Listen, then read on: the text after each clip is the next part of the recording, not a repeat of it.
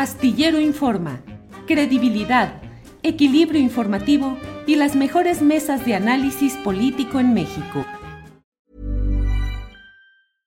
Ryan Reynolds here from Mint Mobile. With the price of just about everything going up during inflation, we thought we'd bring our prices down. So to help us, we brought in a reverse auctioneer, which is apparently a thing. Mint Mobile unlimited premium wireless. Have to get 30, 30, bit to get 30, bit to get 20, 20, 20, bit to get 20, 20, bit to get 15, 15, 15, 15 just 15 bucks a month. So, Give it a try at mintmobile.com/switch. slash $45 upfront for 3 months plus taxes and fees. Promo rate for new customers for limited time. Unlimited more than 40 gigabytes per month slows. Full terms at mintmobile.com. Hey, I'm Ryan Reynolds. Recently, I asked Mint Mobile's legal team if big wireless companies are allowed to raise prices due to inflation. They said yes. And then when I asked if raising prices technically violates those onerous 2-year contracts, they said, "What the f*** are you talking about? You insane Hollywood ass." So to recap, we're cutting the price of Mint Unlimited from $30 a month to just $15 a month. Give it a try at mintmobile.com slash switch. $45 upfront for 3 months plus taxes and fees. Promo rate for new customers for limited time. Unlimited more than 40 gigabytes per month slows. Full terms at mintmobile.com.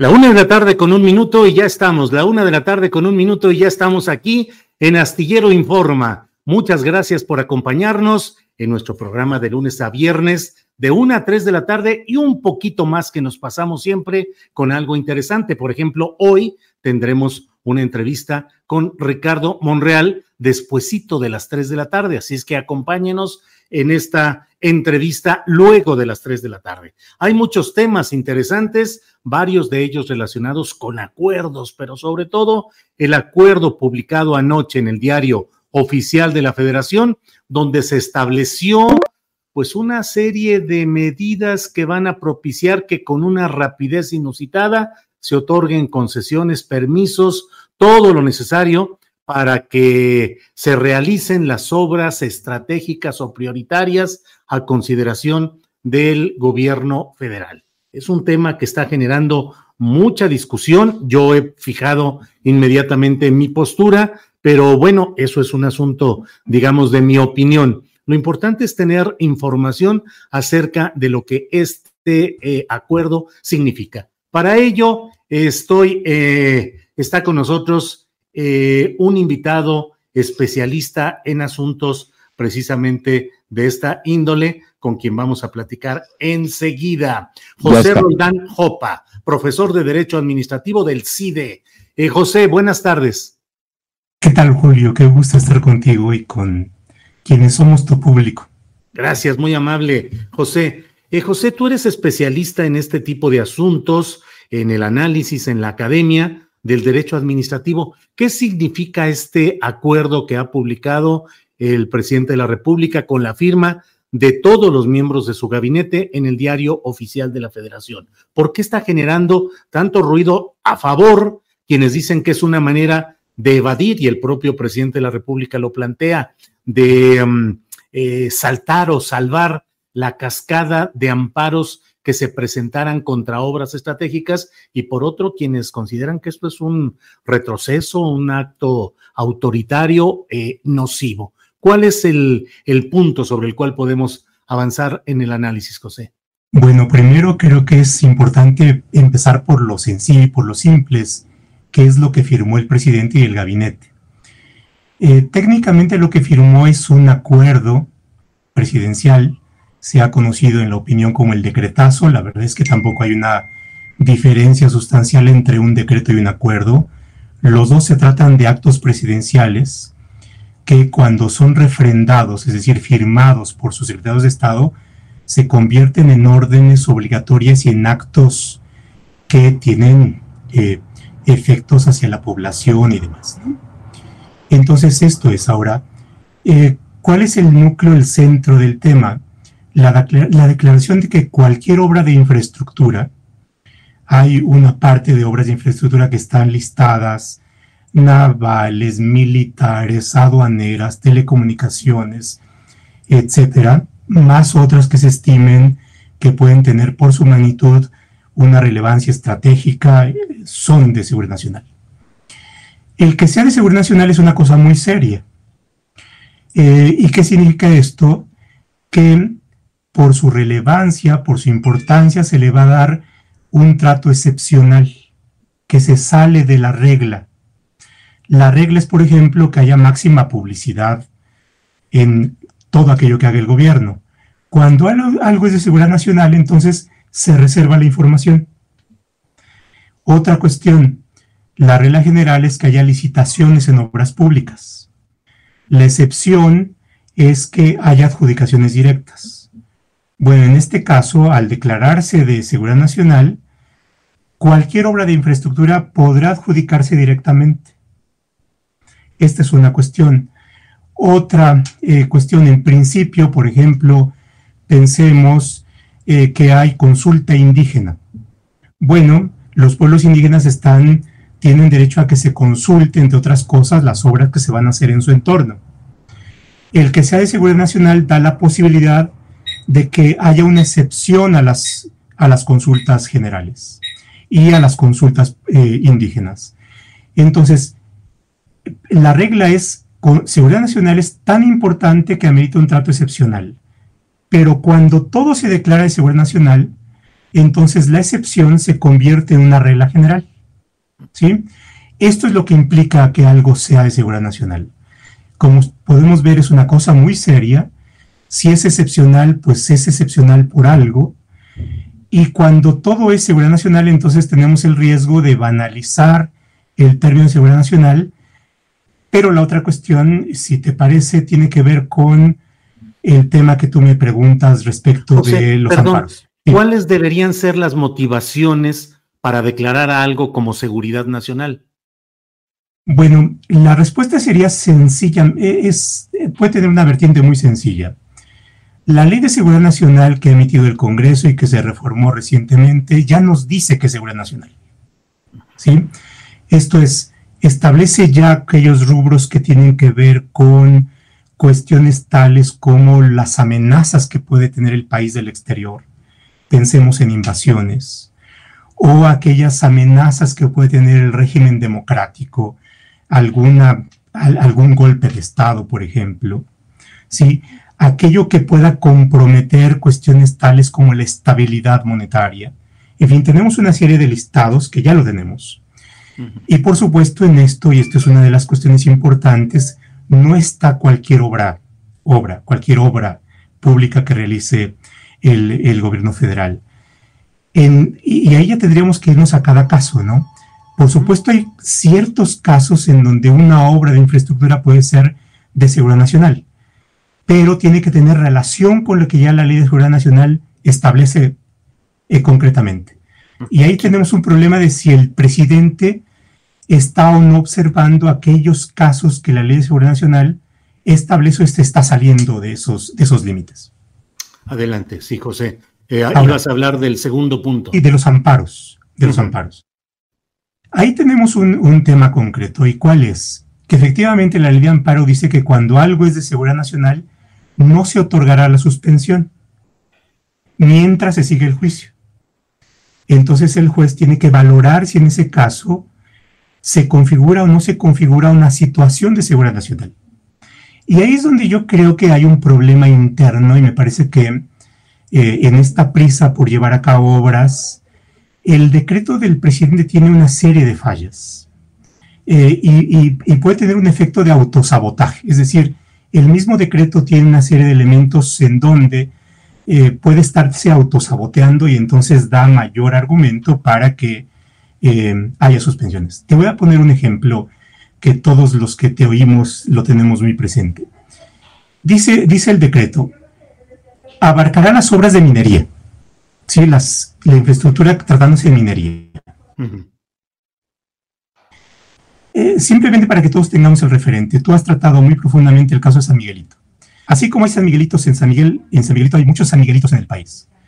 Y el valor está en que eh, por la misma, eh, eh, el mismo entorno natural es algo valioso, que las comunidades están interesadas en preservar. Bueno, imaginemos lo siguiente, que en uno de los tantos San Miguelitos que hay en el país hay litio y tiene que hacerse una, una mina, ¿no? Que es del Estado, ahora con, esta, con este movimiento. Bueno, entonces este, este acuerdo lo que posibilitaría es que se presente una solicitud ante la autoridad encargada de autorizar la obra de minería, eh, una licencia, un permiso, y entonces la autoridad tiene cinco días para contestar, y si en esos cinco días no contesta, entonces se entenderá aprobado esa autorización provisional de manera ficticia, es decir, no hay respuesta, pero si, el que no calla otorga. Entonces podrán comenzar las obras. Sin que haya dictámenes, sin que haya estudios, sin que haya valoración del impacto ambiental. Y eso, por supuesto, nos plantea un escenario de varias cosas. Uno, que el decreto tampoco es que se agote al interior, sí puede tener efectos hacia la población. El caso de la, de la minería, esta hipotética, nos dice, bueno, va a tener efectos sobre eh, a lo mejor áreas naturales protegidas o a lo mejor al entorno cercano a la población. Es decir, si hay efectos. Y bueno, cuando se trata de afectaciones al medio ambiente, pues es posible que se puedan presentar amparos. Bueno, entonces estos amparos se van a presentar, la autoridad va a decir, no es que esto es de seguridad nacional. Bueno, el juez tendrá que valorar, porque eso, eso puede hacer, si efectivamente en el caso hay o no un caso de seguridad nacional. Y como lo que está haciendo el presidente es establecer reglas excepcionales, por ejemplo, esta regla de los cinco días, que puede no estar en la ley, o esta cuestión de las afirmativas fictas, ficticias, que puede tampoco estar en la ley, entonces el juez puede decir, a ver, esto no está en la ley y por tanto esto luce o tiene la apariencia de ser inconstitucional.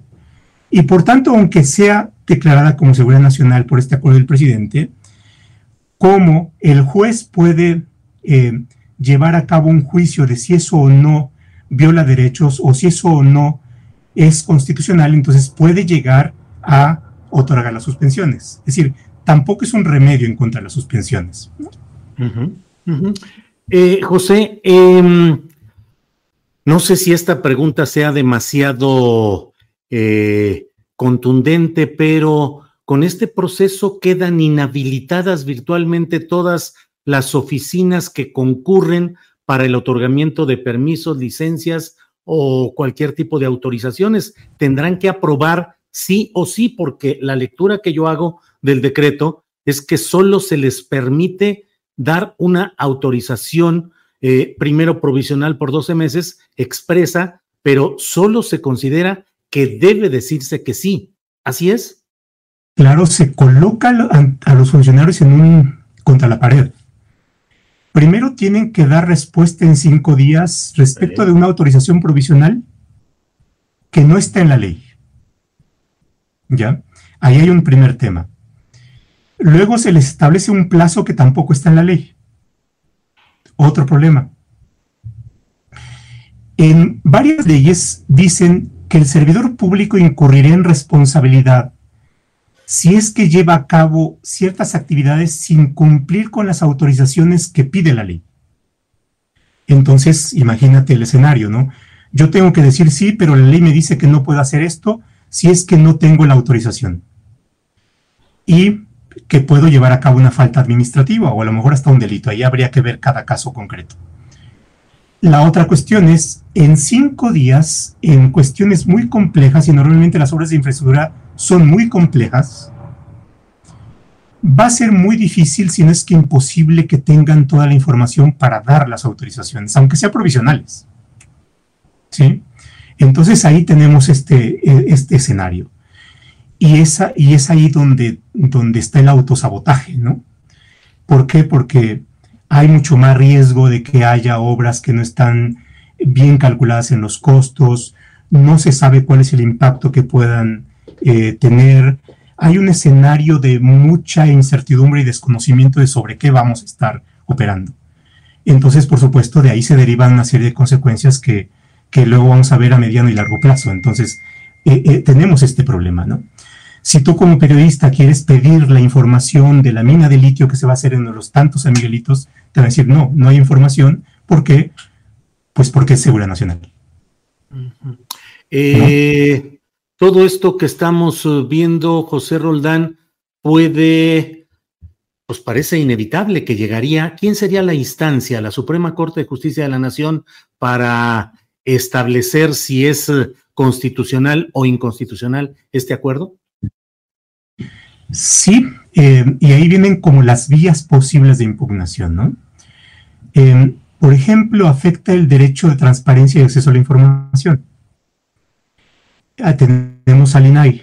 El INAI tiene la posibilidad, hasta donde entiendo, el INAI está valorando esto. Y bueno, esto puede ir directamente al conocimiento de la, la Corte y la Corte tendrá que resolver.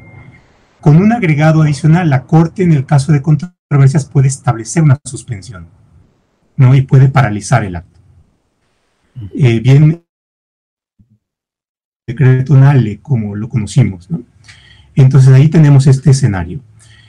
En casos como... Y, y, los amparos los conocen los jueces de distrito que hay en todo el país. Como hay un problema de medio ambiente, entonces esto amplía las posibilidades de acción no solamente a los afectados, sino también puede ser proteger el medio ambiente o algunas otras vías de acción cuando se trate de actos concretos. Entonces tenemos pues esta, esta posibilidad diversa.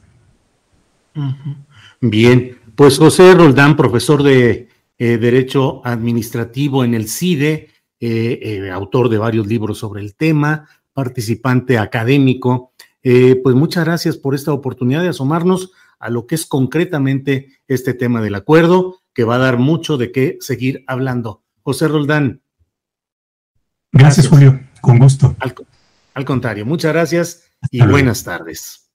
Bueno, pues este ha sido la, el punto de vista. Busqué muchas opiniones en Twitter y me pareció que el profesor José Roldán Jopa es eh, justamente quien podría darnos una visión más, eh, eh, desde luego, con, con la opinión personal, pero más general de lo que significa este acuerdo publicado por el presidente de la República en el diario oficial de la Federación anoche y que está en una amplia discusión en estos momentos. El propio INAI ya dijo que explora las posibilidades de ir a la Corte para que se esclarezca si este acuerdo eh, frena esa posibilidad de transparencia. En fin, ahí está toda esta, toda esta discusión. Vamos a hablar en unos uh, segunditos más también con Santiago Aguirre. Él es director del Centro de Derechos Humanos Miguel Agustín Pro Juárez. Usted sabe, uno de los centros de defensa de derechos humanos más uh,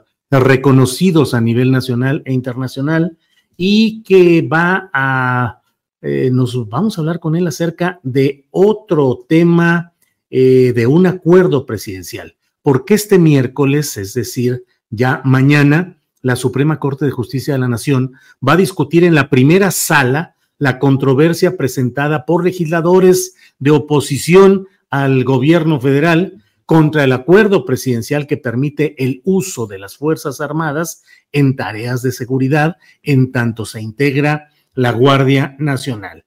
El propio Centro eh, Pro Derechos Humanos ha hecho un análisis sobre este acuerdo presidencial y hay una serie de consideraciones eh, eh, críticas y que se preguntan qué es lo que realmente va a suceder en este tema.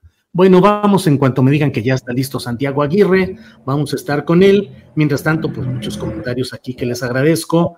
Eh, eh, José Roldán Astillero, pues con mucha, a mucha honra, o sea, no sé por qué tanto comentario respecto al parecido físico que tengamos el profesor José Roldán, Jopa y un servidor. Así somos los mexicanos, así habemos mexicanos con esta facialidad, con esta, eh, con esta estética propia de nuestra patria. ¿Qué tiene de especial o por qué?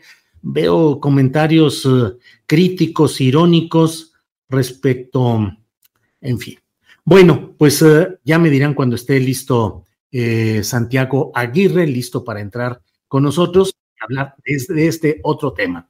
Bueno, eh, pues está, como le he dicho, está con nosotros Santiago Aguirre, él es director del Centro de Derechos Humanos Miguel Agustín Pro Juárez. Santiago, buenas tardes. Hola, ¿qué tal, Julio? Buenas tardes también al auditorio.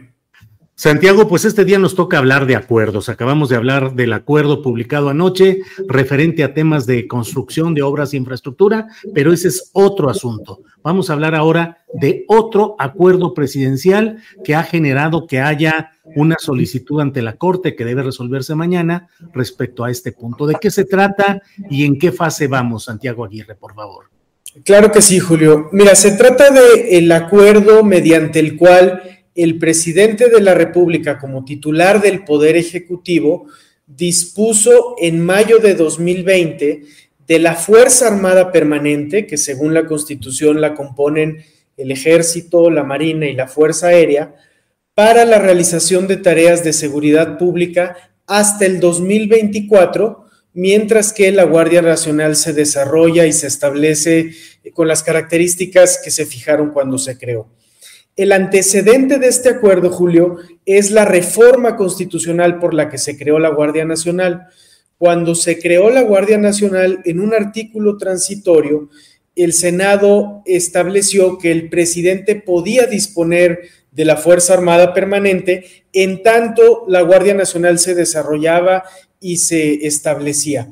Pero precisamente, Julio, porque disponer de la Fuerza Armada Permanente es algo muy delicado. Eh, el Senado estableció una serie de condicionantes muy precisas. Se dijo que si el presidente disponía eventualmente de la Fuerza Armada Permanente, esa disposición tendría que ser regulada, fiscalizada, extraordinaria, subordinada y complementaria. Y cada uno de estos calificativos, Julio, en realidad retoma estándares que la Corte Interamericana de Derechos Humanos ha desarrollado de manera muy precisa. Por ejemplo, cuando se dice que debe ser subordinada, a lo que se refiere la Corte Interamericana es que los militares pueden ayudar a seguridad pública, pero debe preservarse el mando civil. Igualmente, cuando se habla de que debe ser fiscalizada, a lo que se alude es que a órganos, eh, órganos eh, externos de supervisión de naturaleza civil monitoreen estos despliegues militares.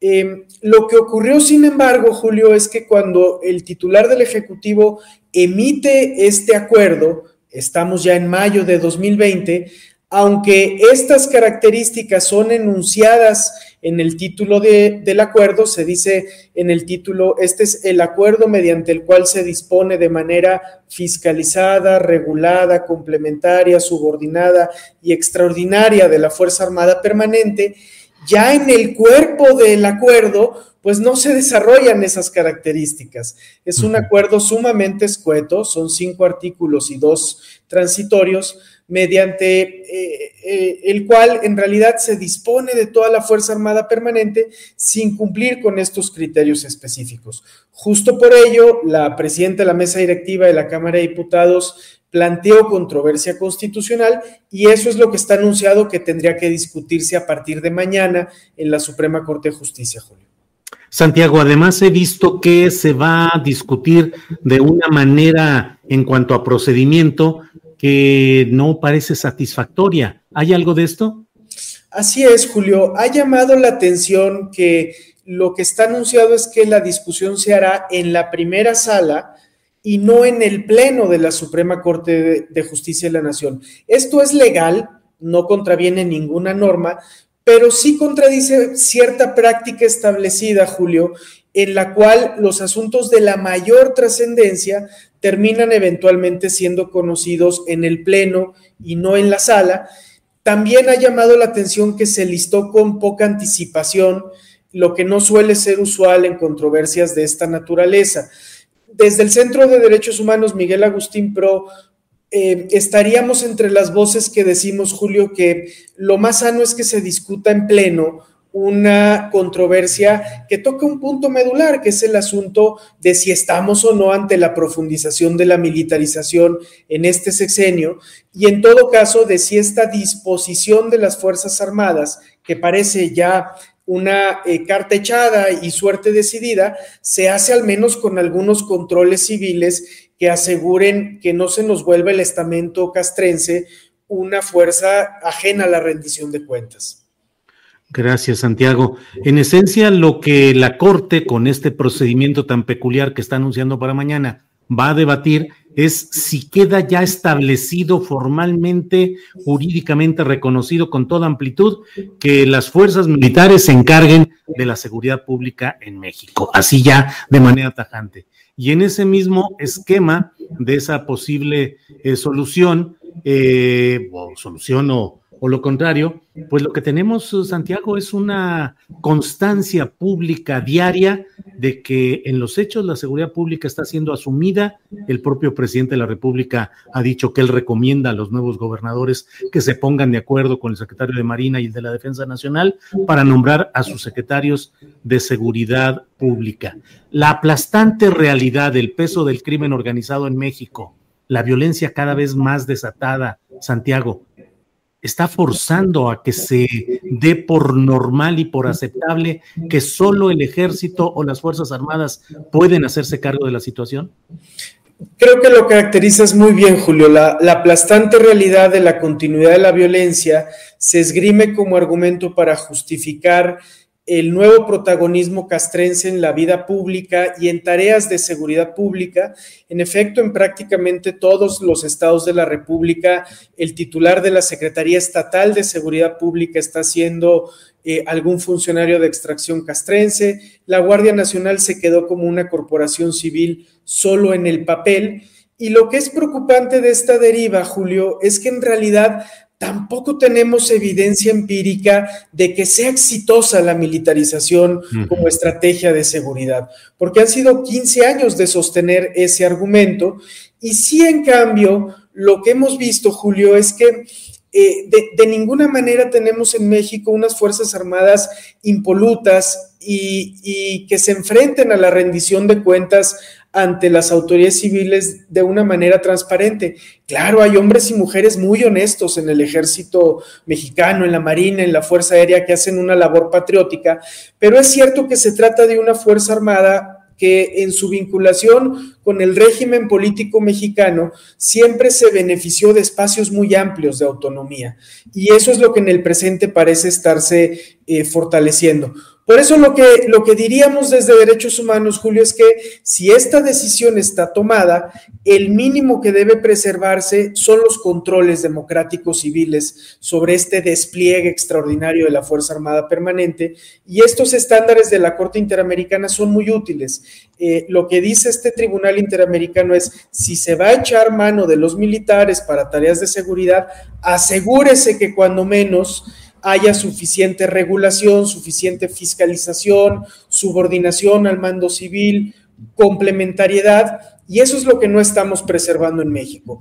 Y si no lo preservamos, Julio, lo que se ha anunciado de, digamos, cerrar el sexenio con una reforma adicional en 2023 que entregue ya por entero la Guardia Nacional a la Sedena, pues generaría un punto de no retorno que, que nos implicaría cancelar a perpetuidad la posibilidad de tener una policía civil en México que sirva y unas Fuerzas Armadas que sirvan para lo que deben servir, que es lo que la Constitución mandata. Muy bien, Santiago, pues estaremos atentos a lo que suceda en esta sesión de la primera sala de la Suprema Corte de Justicia de la Nación, programada para mañana, en una sala, eh, como dice Santiago, no eh, infringe ninguna norma legal, pero sí resulta peculiar que un tema de tan amplio, de tan grande trascendencia, no se toque en la plenaria. Seguiremos atentos, Santiago, te agradezco la oportunidad, a reserva de si quieres agregar algún otro punto sobre este tema. Al contrario, Julio, agradecerte mucho el espacio, nada más que agregar y muchas gracias por el seguimiento a este tema. Santiago, gracias, buenas tardes, hasta luego. Bien, bien, bien, pues uh, eh, mire, cuando yo comencé a escribir sobre la Guardia Nacional, cuando se decía, se prometía que iba a ser un órgano supeditado al poder civil, eh, yo escribía la Guardia Nacional Militar. Uy, me llovían, me llovían todo tipo de cosas, de descalificaciones, insultos, ya sabe lo clásico, chayotero, vendido, mentiroso, vende patias, bla, bla, bla, bla. Pues aquí está la realidad. La Guardia Nacional eh, va a terminar siendo, ya es la Guardia Nacional, solo es una prolongación de las Fuerzas Armadas. Bueno, vamos a pasar a otro tema porque también eh, hay algo que resulta muy interesante. Voy a hablar con Ulises Pinzón, él es activista. Llevan más de tres años luchando contra la instalación de una planta de amoníaco que pretenden instalar dentro de un sitio Ramsar, un humedal de importancia internacional, donde también se han violado derechos de las comunidades indígenas. Esto sucede en Sonora y vamos a hablar con Ulises Pinzón. Ulises, buenas tardes. ¿Qué tal? ¿Qué tal? Buenas tardes, Julio. Muchas gracias por el espacio que nos presta. Eh, muy buena introducción. Solo una pequeña corrección. Es en el estado de Sinaloa. En el, ah, de Sinaloa. Es en, el municipio de Aume. Sí, sí, perdón, perdón, en Sinaloa. Eh, se escucha un poco con eh, el, el audio con problemas. Ya iremos viendo. Ulises, ¿de qué se trata el tema de lo que sucede en Sinaloa, por favor, Ulises? Eh, ¿De qué se trata el tema, Ulises? Eh, bien, eh, el tema, como bien, lo dijo usted en la, introducción, es una planta productora de amoníaco con hidro que pretenden instalar. El proyecto llegó desde el 2013. Ellos han estado cabildeando el, el proyecto. y nosotros la oposición se puede decir que nació en el 2017 ya una oposición fuerte, una oposición legal y una oposición social en contra del proyecto. Eh, son seis juicios de amparos los que hay en contra de la construcción de, de este proyecto. Eh, los juicios de amparo son contra la autoridad responsable, en este caso Semarnat. Eh, no habíamos tenido ningún problema durante este lapso, no habíamos tenido ningún problema eh, en el tema social, pues lo de siempre, lo que es acercamiento para que te ofrecen ciertas cosas, lo que siempre sucede, imagino, en todos lados, pero en, en días recientes ya se... A ver, perdón, perdón, Ulises, pero se escucha muy mal este, hasta donde veo, se corta, se entrecorta esto. Adriana, Arturo, vamos a, cortar y vamos a tratar de reinstalar porque no se escucha. Se escucha muy entrecortado, debe ser el internet, pero tratemos de hacerlo, Adriana, Arturo, tratemos de reconectar. Eh, bien, no se le entiende al norteño, dice Jesus Gallardo, no se entiende nada, dice Esther Gutiérrez, eh, casi no se escucha, se corta, dice Abel M. Entonces, por favor, veamos qué es lo que se puede hacer sobre esto. Y eh, este, mientras tanto, déjeme irle comentando. Muchas gracias por el espacio. Aquí no a la planta de amoníaco, dice Diana Espinosa. Eh, Jorge Mariscal me dice, ahora andas muy mamón hoy, Tarahumara. Híjole, Tarahumara, pues a mucha honra. Ojalá y realmente eh, tuviera esa posibilidad de decirme Tarahumara, digo, de, de realmente serlo, me sentiría muy orgulloso. Eh, eh, bueno, de todo está por aquí. hay que cuidarle las manos a los militares. En Chile ya asoma el pinochetismo nuevamente, dice Francisco Telles Girón. Mi nieto pregunta si ya es la tercera guerra mundial. Al escucharlos, dice Emma Cerón. Camello Oro dice, ¿por qué cada día vemos más y más a un AMLO hacia la derecha? ¿Está cumpliendo con la agenda del nuevo orden mundial? Ya lo veremos. Eh, ah, ah, ah, lo mismo decía Calderón, dice Sab Sánchez. Bueno, pues Ana, son algunos de los... Eh, ese que te insultó Julio de Seguros Español, dice Abel M., pero no me insulta que me digan tarahumara, no. Lo, curioso es que lo usen como insulto, queriendo o pretendiendo que pueda insultar. Jerry Huerta, ¿qué onda con esos comentarios racistas? Em, eh, ah, Julio es muy triste a dónde va esta cuarta transformación. Rodolfo F.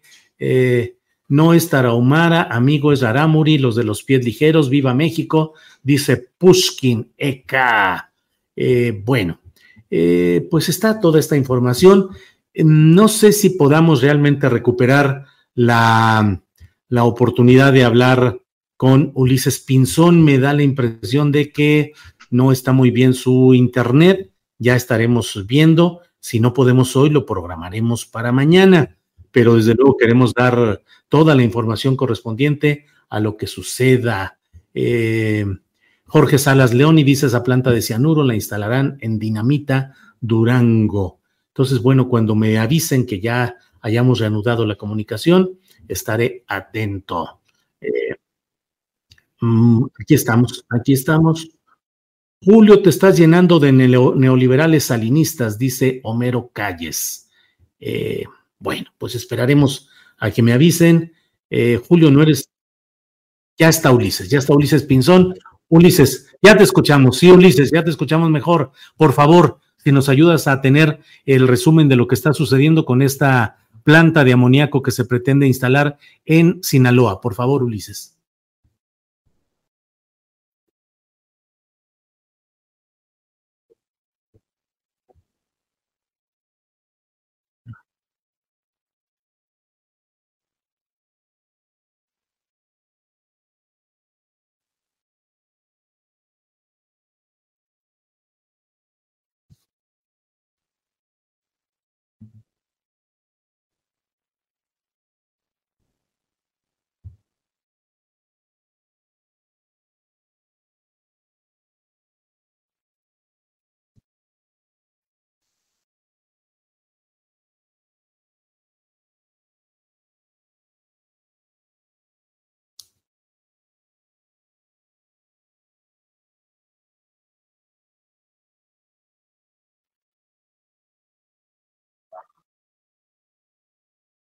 Eh, la lucha en forma, la lucha social, la lucha legal, eh, la emprendimos a finales del año 2018. Desde que se promovió el primer amparo, eh, estas fueron en contra de la autoridad responsable, en este caso Semarnat.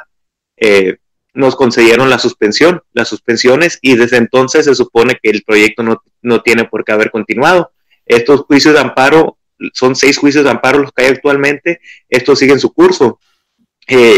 ahorita los atrajo la Suprema Corte de Justicia de la Nación Estamos en espera qué es lo que se resuelve. Eh, como le digo, sigue las suspensiones, el proyecto sigue sin avanzar desde el 2018, pero ahorita ellos empezaron con una consulta pública, pero ellos mismos han dicho que unos funcionarios dicen que sí es consulta, otros funcionarios públicos dicen que no es consulta, hay mucha confusión respecto al tema. Dicen que lo ordenó el presidente, pero en ningún momento han, la Secretaría de Gobernación no ha emitido ningún comunicado donde efectivamente el presidente lo ordenó. Eh, ahorita está la etapa de asambleas informativas y el día 28 de noviembre ya es lo que es la donde se estarán las mesas para la gente para que la gente vaya y vote. La verdad nunca habíamos tenido ningún tipo de problema nosotros, pero en días recientes ya fuimos amenazados directamente. Yo yo lo puedo decir, eh, me abordó un grupo de gente armada que no tengo de duda quién fue el que los mandó. Eh, me pedían que ya me hiciera un lado de, de la lucha y también varios compañeros de las comunidades han sido abordados y yo se interpuso una denuncia, ellos, ellos no por el mismo miedo, porque al final de cuentas son gente del crimen organizado los que nos han estado abordando. Igual yo no tengo duda quién es el que los está mandando, porque al final de cuentas ellos están obedeciendo órdenes, pero el que los está mandando pues es la, autoridad municipal. Ulises, eh, ¿cómo está esto de que se está organizando esa consulta y no se sabe eh, con precisión quién la está ordenando u organizando. Yo leí hace algunos días algunas notas relacionadas con este tema, donde se decía, al menos así decía esa nota, que era una consulta autorizada por la Secretaría de Gobernación. ¿Qué hay de esto? son las dudas que nosotros tenemos. Efectivamente, la, la, Secretaría de Gobernación es la que está organizando este, este ejercicio participativo pero también tanto como el gobierno del estado y gobierno municipal han estado interviniendo en estas etapas informativas, han estado interviniendo abiertamente en la misma en las mismas asambleas que se han que se han realizado. Eh, pero como le digo, eh, Secretaría de Gobernación dice que es por instrucción presidencial, pero en ningún momento ellos han mostrado algún documento que así sustente eso, eh, ni en ninguna de sus conferencias matutinas el presidente las ha ordenado.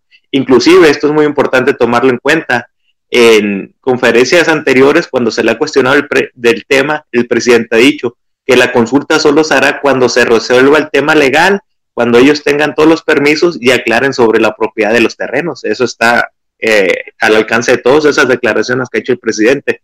Entonces nosotros pues dudamos que esta la haya ordenado así como lo dicen ellos el presidente. Ulises, eh, ¿qué ha la Semarnat, ¿qué ha dicho al respecto? ¿La han, ¿Los ha buscado? ¿Ustedes han buscado? ¿Qué respuesta ha habido del gobierno federal, en específicamente la Semarnat?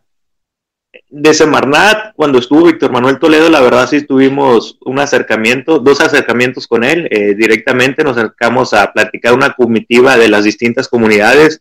La verdad con Víctor Manuel Toledo fue una atención excelente la que nos brindaron y él dijo, fue consciente del tema, se informó y, con los datos que nosotros le dimos, él nos dijo, tengan la plena confianza que mientras yo esté enfrente de esta dependencia, no se va a llevar a cabo ese proyecto un proyecto que representa una inversión inicial de 1.200 millones de dólares y una inversión final de 5 mil millones de dólares. O sea, económicamente, pues sí, pues una maravilla, pero socialmente, pues sí nos impactaría de manera muy negativa. Con la nueva titular, no hemos podido tener acercamiento, lo hemos buscado a través de distintos correos, oficios que hemos girado, girado pero no hemos logrado tener el, el acercamiento. La que nos, nos llevó en su momento con Toledo fue Tatiana Cloutier ahorita pues ya haya como representante o, en la Secretaría de Economía, pues ya no es la misma función que tenía como diputada. Entonces sí sería muy importante para nosotros volvernos a sentar con María Luisa Albores para poder exponerle directamente el caso, porque probablemente no tenga conocimiento o no conozca, como nosotros le decimos muchas veces, la otra cara de la moneda, lo que es el sentir social y el tema legal, porque eso está muy claro. Inclusive el proyecto está dentro de zona federal y ellos escrituraron con una ley estatal. Eh, Ulises Pinzón, en algunas eh, columnas periodísticas de allá de Sinaloa he leído que incluso hubo algún tipo de gestión, participación o algo de Francisco Labastida Ochoa, que fue gobernador del estado y, y candidato presidencial del PRI. ¿Hay algo de eso? Así es, así es. Efectivamente, como le digo, el proyecto este, y lo, y lo dijo abiertamente la Bastida Ochoa, que él es el promotor y el gestor de este proyecto, que él es el gestor de ese proyecto porque él cuando estaba en la Secretaría o en la Comisión de, Energía, este proyecto ellos lo trajeron, ellos lo trajeron para, para, Sinaloa cuando se enteraron, porque al parecer el proyecto iba para Veracruz. estaba en el, eh, como, estaba como le digo, la Bastida Ochoa, está involucrado Mario López Valdés, que era el gobernador en aquellos tiempos, y ahorita el que está, como digo, gestionando el proyecto es Gerardo Vargas Landeros, que era el secretario general de gobierno en esos tiempos, el secretario general de, gobierno del estado, Colmaloba. Y, también la ha estado impulsando lo que es el, hijo de, la Bastida, son los que han estado impulsando este proyecto. Y en un principio, en la empresa Gas y Petroquímica Occidente, estaba como socio el líder atunero de Mazatlán, Leo Vigildo. Eran parte de esa terna que, que impulsaban este proyecto que en realidad pues cualquier inversionista, como ha tenido los problemas del proyecto, ya se hubiera retirado. Pero al parecer para nosotros esto sacamos una conclusión, que es el negocio de, la, de los políticos aquí del norte de Sinaloa, que lo quieren tener aquí en la, en la casa, el, en, el patio de su casa, el, el proyecto de eso, su empresa. Bueno, pues Ulises Pinzón, creo que es un tema bastante delicado. Ya ha mencionado usted el tipo de amenazas de personas armadas eh, contra usted y contra otros eh, eh, opositores a este proyecto, el peso económico que está ahí, los políticos que están ahí. Ojalá la secretaria del Medio Ambiente, María Luisa Albores y sus técnicos y operadores atiendan este tema que ya tiene tiempo, que hay una protesta social y que factores de peso negativo están tratando de impulsar y que salga adelante este proyecto lesivo a la ecología de aquel lugar. Ulises, gracias por la oportunidad de platicar a reserva de lo que desea agregar ya en esta parte final de esta entrevista que le agradecemos. No, pues muchas gracias, la verdad, por el espacio que nos da, porque prensa nacional, ni mucho menos prensa local, nos ha dado espacio. El trabajo que nosotros hemos hecho es casi todo por las redes sociales y de campo.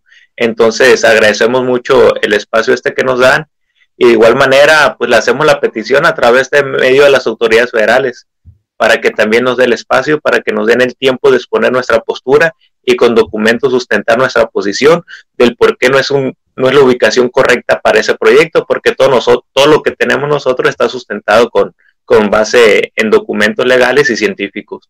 Ulises, hoy hemos tenido alguna serie de problemas técnicos que no han permitido escuchar bien la primera parte de la entrevista.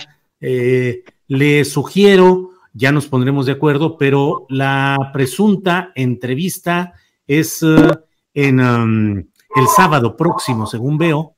Entonces, a ver si el jueves o el viernes podemos hacer una actualización de si ya se sabe quién la organizó, si ya María Luisa Albores y la Semarnat atendieron algo de esto. le invito a que con un buen internet, por ahí hay que buscar que haya una buena conexión y que hagamos el jueves o el viernes una conexión para dar un poco más de información de lo que está sucediendo por allá. Pero por esta ocasión, pues muchas gracias, Ulises. Perfecto, perfecto, quedo sus órdenes. Muchas gracias por el espacio y esperamos enlazarnos de nuevo en la semana. Sí, señor. Muchas gracias, Ulises. Hasta luego.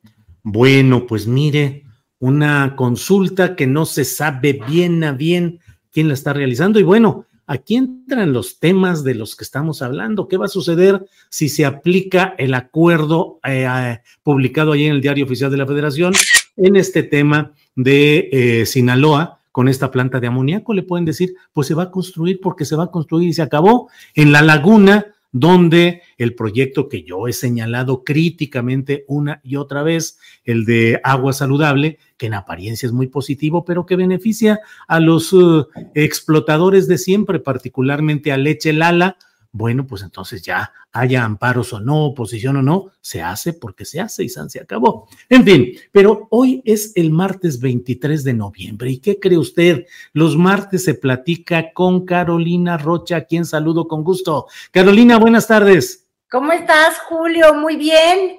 Estoy tratando de redefinir prioridades y buscando en el diccionario qué puede significar algo prioritario, porque válgame la tierra. ¿Y qué has encontrado de prioritario? Algo puede ser estratégico o prioritario. ¿Qué te parece en este momento que es estratégico o prioritario para el país?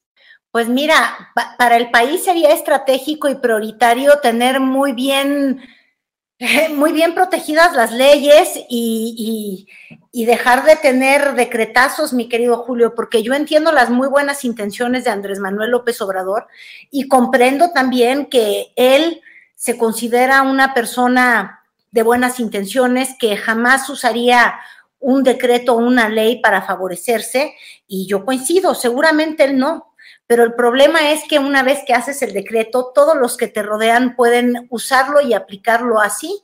Y alguna vez, tú lo has de recordar muy bien, ¿te acuerdas cuando Andrés Manuel dijo que él no metía las manos al fuego por nadie excepto por su hijo menor, que ya está a punto de serlo? Entonces, si él no mete las manos al fuego por nadie ni por su esposa, ¿por qué entonces nosotros los mexicanos tendríamos que meter las leyes al fuego este, de las buenas intenciones? El, dicho aquel de, del camino al infierno está construido. Tú eres bueno pavimentado. cantinflas. ¿Qué? Pavimentado, pavimentado. Pavimentado de puras buenas intenciones. Entonces, este, qué bueno que, que no quiere este, usar este decreto para, para fines de beneficio propio, para expropiarle la casa, no sé, o el rancho a Vicente Fox, o, o para construir un, un muro en torno a, Felipe Calderón. Eh, qué bueno que las venganzas personales del presidente no van a estar presentes, ni tampoco las ambiciones de sus colaboradores. Qué bueno que eso no sea la intención. Pero el problema, Julio, es que se puede. Y cuando algo se puede, desgraciadamente las cosas terminan sucediendo. Por ello tenemos un contrato social, Julio, si no estaríamos todos regidos por los diez mandamientos para los que son católicos o por la, constitución, constitución moral de Andrés Manuel López Obrador. Pero hemos visto que ni siquiera los más allegados de Morena pueden, este, acogerse a, estos estatutos morales que el presidente ha tratado de inyectar en todo aquel que colabora con la 4T y si no, pregúntenle a Santiago Nieto que por mostrar su amor y por tanto cariño que tenía, se fue a hacer su boda a Guatemala. Entonces, Julio ni Bejarano, que era la persona más cercana a Andrés Manuel, pudo guardarse las manitas en los bolsillos y se agarró de las ligas. Entonces, yo no dudo en las muy buenas intenciones del presidente Andrés Manuel López Obrador, pero no puedes escribir un decreto de esta naturaleza y no pensar que todo mundo traiga los pelos de punta. Mira, por eso no es que yo no me haya peinado, es que me, me dice.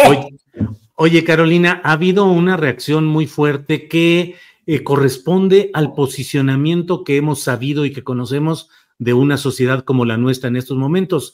Quienes defienden cerradamente este acuerdo y dicen, es que hay una industria del amparo que hace que el que tiene dinero pueda promover amparos que luego, aceitando al Poder Judicial en alguna instancia, puede permitir que esos amparos prosperen y se frenan los proyectos que son necesarios para el país, para el desarrollo, para la independencia, la soberanía. Hay quienes dicen eso. Y del otro lado, hay segmentos sociales que están muy, eh, pues muy preocupados y muy eh, señalando abiertamente lo que creen que son riesgos de retroceso por una parte y por otro de autoritarismo y de una posibilidad de que con la concepción de seguridad nacional, pues se vuelvan opacos todos los contratos, que no se tenga que dar ninguna información y también que el interés público pues pueda abarcar cualquier tipo de cosa.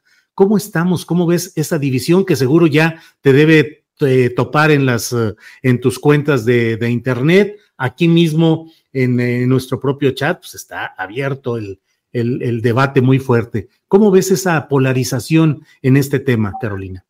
Es que es una tristeza, Julio, que, que en México de alguna manera estemos excluyendo la posibilidad de realidades conjuntas. Es cierto, es completamente cierto que existe una industria del amparo de quienes han tratado de obstruir al presidente López Obrador y que han recurrido a estos instrumentos legales para detener este pues obras que le interesan en particular al presidente y posiblemente son personas que no quieren que prospere su proyecto de nación. Eso es una realidad. Yo creo que negarla es ingenua. Este, creo que que pensar que no existe hasta un nado sincronizado, y lo estamos viendo en las redes, de quienes ya argumentan idéntico que va a construir un club de golf, ¿no? hasta se empiezan a aparecer en los argumentos, ¿no? Entonces dicen, ahora con este decretazo, ya lo bautizaron como decretazo, este, si mañana quiere un campo de golf, campo de golf tendremos, ¿no? Y hasta una peluquería en Los Pinos, yo qué sé. Julio. Mm. o el Palacio Nacional se convierte en su nuevo palenque porque es prioritario que ahí viva todo expresidente. Yo qué sé, este, se sincronizan y empiezan a construir una realidad que no permite ni siquiera los matices. Entonces, sí, sí existe este grupo que quiere impedir los proyectos del presidente Andrés Manuel López Obrador y sí creo que debe de ser muy difícil gobernar cuando tienes a un grupo muy organizado y con mucho dinero, Julio, este, tratando de impedirte y de cambiarle el enfoque a todo proyecto que tú tienes, ¿no? Entonces inventan una realidad que nos vamos a quedar sin selva si sale adelante el tren Maya, lo cual honestamente no creo que sea cierto. Creo que nos vamos a quedar sin selva con decretos como el que salió, porque hay muchos hoteleros que están asesinando el mangle. Yo de hecho fui y lo atestigué hace dos o tres semanas en Tulum.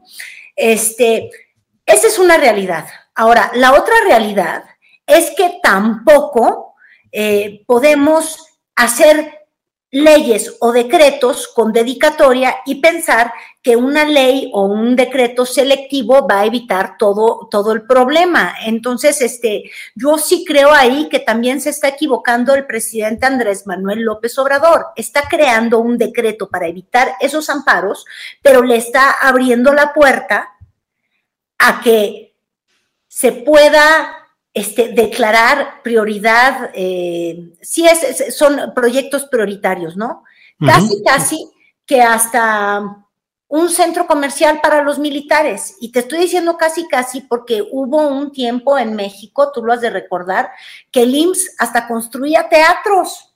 porque era muy importante que, los adscritos al IMSS tuvieran vivienda como la unidad de independencia, mira, muy bonita, este, que tuvieran su teatro y, y, que tuvieran acceso a vacaciones. Entonces mañana va a haber hasta un club MED para servidores de la nación. Obviamente estoy exagerando, pero al dejar esta ley abierta o al dejar este decreto abierto, a menos que obviamente todavía hay procesos legales que lo pueden revertir, bueno, puedes hacer mucho daño. Y, yo creo que eso es peligroso. porque Te digo un daño inmediato que yo veo. Este, por ejemplo, y tú has estado en el tema ambiental, en Tulum, donde yo estuve. Ah, hay solamente en el estado de Quintana Roo dos verificadores de la CONAFOR para ver el impacto ambiental que pueda tener una construcción de un centro turístico. Este, yo creo que es muy importante el desarrollo y es muy importante tener centros turísticos, inversión, creación de empleo. ¿Es importante? Sí. Ahora, ¿vas a crear empleo sobre el cadáver de un manglar? Pues no, porque es ilegal. Pero si solamente tienes ahora cinco días para verificar que no estés en el manglar y tienes solamente dos verificadores en todo el estado de Quintana Roo y se tardó y uno se enfermó y no agarró el avión, quiere decir que puedes tener este un suceso como el de Tajamar, si bien recuerdo el nombre, donde pues ya talas todo y luego el daño ya está hecho, ya para cuando fuiste a averiguar y pasaron cinco días que eso no se podía hacer, pues ¿qué importa? Ya quitaste el mangle y el mangle no puede volver a nacer. Entonces, yo sí creo que, tenemos que tener, híjole, Dios mío, una visión en medio, porque el, el presidente solamente se mueve por las pulsiones de no me obstruyan mi camino y la pues los anti-Andrés Manuelistas solamente se mueven por la pulsión de destruyamos a Andrés Manuel, aunque nos llevemos a México entre las patas. Este, yo creo que en medio estamos todos y sobre todo, pues, el, futuro del país. Carolina, pues eh, muchas cosas han sucedido y la verdad es que eh, viene un escándalo o una discusión muy fuerte, una polémica muy fuerte y cambian las cosas en un sentido y en otro, y llega otro, otro, otro motivo. Ya se nos está olvidando muchas cosas. Por ejemplo, ya hoy ya fue aprobada en comisiones la postura, la postulación de Pablo Gómez a la unidad de inteligencia financiera. Ya quedó atrás todo lo relacionado con aquella boda famosa en Guatemala y demás. Eh, ¿Qué esperas tú? ¿Cómo, ves la llegada de Pablo Gómez a la unidad de inteligencia financiera, sobre todo en contraste contrastándolo con la personalidad muy mediática de Santiago Nieto Castillo. Pues yo quería responderte así de bote pronto, no, hombre, seguramente va a ser muy distinta porque Pablo Gómez no puede ser tan protagónico como era Santiago Nieto, pero estoy equivocada porque Pablo Gómez sí puede ser muy protagónico. Entonces, fíjate, yo creo que puede ser de hecho bastante similar, Julio. Este, son dos estilos, dos personalidades muy este, protagónicas, es decir, que, les gusta estar en los medios. Este, Pablo Gómez, como Santiago Nieto, es muy echado para adelante y no le da miedo agarrar cualquier pleito. Yo creo que sí va a agarrar los pleitos y este, quizás la única pregunta es si Pablo Gómez em, puede ser tan cercano como fue Santiago Nieto de Andrés Manuel López Obrador. Porque esa cercanía de Santiago Nieto con el presidente permitía que usara a esta unidad de inteligencia de la Secretaría de Hacienda, este, pues como la, no, no, sé si la oficina de amedrentamiento de enemigos políticos, pero se congelaban y se descongelaban cuentas este, para arriba y para abajo. Y hay, este, perdió más de 500 amparos, Julio. Yo no sé si, si tienes por ahí el registro de cómo fue el desempeño de, Santiago Nieto, pero 500 amparos perdidos. Congeló y descongeló sin dar ninguna explicación ni por qué congelaba ni por qué se descongelaba. Entonces, este, yo creo que va a haber que revisar con mucho cuidado lo que fue el desempeño de, Santiago Nieto, porque una vez más estamos ante una persona a la que uno debe de creer que tenía puras buenas intenciones, pero que las reglas no les aplican de igual manera. Entonces, a eso me refiero yo con la cercanía de Pablo Gómez. Si Pablo Gómez logra acercarse al oído y, y, al corazón de Andrés Manuel López Obrador, como lo hizo Santiago Nieto, vamos a seguir viendo una unidad este, de la Secretaría de Hacienda que, puede este, usar como un arma política este, justamente este, el congelamiento de cuentas contra los, los adversarios. Este, de todas maneras, yo creo que va a ser estridente. Yo no estoy segura que Pablo Gómez sea la persona más capaz para estar en esa unidad, la verdad. Pero tampoco es como que hubieran unos muy buenos, ¿verdad, Julio? Tampoco hay, que, hay que pensar que nació solamente con Santiago Nieto. Digo, piensa la gente que tuvo Enrique Peña Nieto ahí y pues te das cuenta que, oficina buena nunca ha sido. Sí, al, más el procurador, esto, el ex procurador del Estado de México estuvo ahí. Sí. Oye, Carolina, hace siete, seis minutos, los reporteros Víctor Gamboa y Luis Carlos Rodríguez del Universal subieron una nota al portal de este diario y dice que eh, la bancada del PAN anunció el apoyo a Loreta Ortiz Alf para ser la siguiente eh, ministra de la Suprema Corte de Justicia de la Nación en lugar del ministro Fernando Franco, que ya debe salir. Eh, pues entra Loreta Ortiz. Eh, ¿Cómo ves el tema? Es eh, la tercera ocasión en la que la proponen para un cargo de este tipo y ya llega y deja en el camino a Bernardo Batis y a Eva de Gibés. Si es que se materializa esto, podría ser que Morena tenga otra, otra postura, pero por lo pronto el PAN dice que va con Loreta Ortiz. ¿Cómo has visto este proceso de la postulación de la terna para suplir al ministro Franco? Pues la tercera es la vencida y pues en realidad son termas que ha repetido continuamente el presidente Andrés Manuel López Obrador, pero bien que nos avisó. ¿Qué es lo que dijo? Que era, se cansaba Ganso, de ahí surgió la, expresión que, le decían de, de, Ganso, de me canso Ganso, soy terco, y, ha insistido en, en, estos nombramientos. Lo que es real es que llegue el que llegue, va a llegar una persona muy, pero muy cercana al presidente y que justamente les va a tocar el caso de este yo le, le, quiero llamar decreto, Julio, pero dice el presidente que no es un decreto, que es más bien como que un instrumento administrativo de cómo van a estar operando las, Sí, formalmente es un acuerdo. Las de gobierno, ¿no? Sí, es un acuerdo, formalmente es un acuerdo. Un acuerdo. Así es, así es. Carolina, pues muchas cosas eh, eh, en todo lo que está sucediendo. Em, ¿Qué otra cosa tienes por ahí en tu agenda eh, de, de, temas interesantes para platicar en, esta, en este martes, Carolina? Pues mira, mucho yo en la agenda no. La pregunta es qué tienes tú en tu escritorio. ¿Tienes ahí la portada del país semanal? Porque también dividió al país en dos este asunto, valga la redundancia.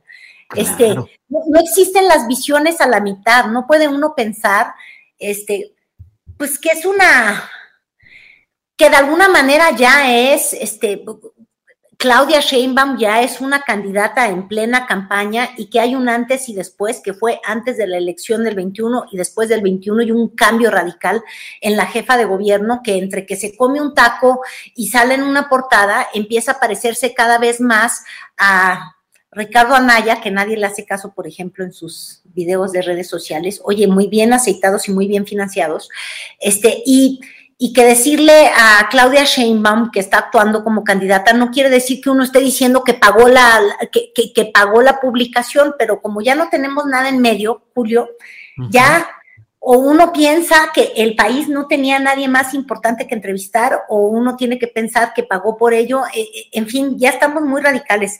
Pero, pero tú cómo viste esa, esa entrevista? De periodismo en, en ella no hablamos demasiado, ¿verdad? Pero dicen que se pues son, ese, son ese tipo, sí, el país. Semanal.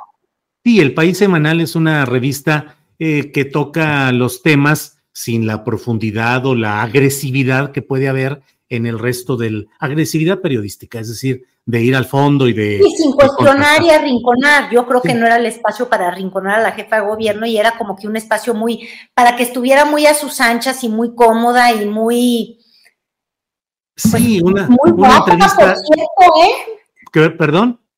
Y muy guapa también, por cierto, ¿eh? Sí, sí. Oye, Estamos ante, la cuarta transformación también de Claudia Sheinbaum. Y no estoy diciendo que sea ni de cirujano ni estilo Rosario Robles, pero en realidad ya empieza a, tener esta imagen un poco más cuidada, que yo creo que es la de, de quien empieza a escuchar asesores de imagen, ¿no?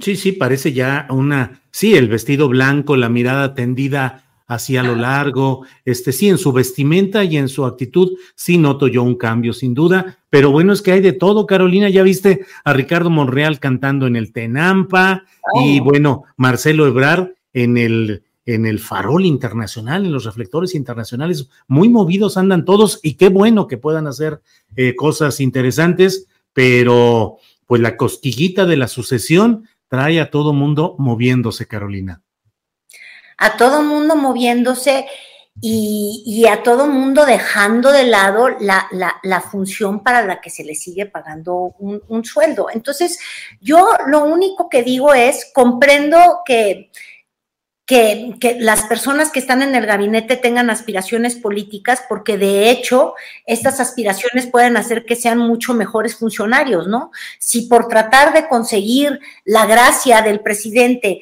Marcelo opera mejor la obtención de vacunas, pues felicidades. Si por conseguir más aplausos y, y más reconocimiento internacional, Ebrard este, consigue ponerle un freno a, los de las armas en Estados Unidos, yo también lo aplaudo. Y si por conseguir, este, pues no sé, el, amor de todo Morena, eh, Claudia Sheinbaum, hace un gran desempeño al frente de, la, de la Ciudad de México, también lo aplaudo. Yo lo único que digo es que hay que tener este, congruencia y yo creo que algo que siempre nos dijo el presidente López Obrador, que, que, tenía que ver con su movimiento, es que iban a ser muy distintos, que iban a ser austeros, que no los íbamos a ver en, en portadas y en espectaculares. Y yo creo que a este ritmo, a este ritmo, Julio, a mí ya no me va a sorprender si como al hermano de la secretaria de la Función Pública, que ya no es secretaria, justo por eso, como Pablo,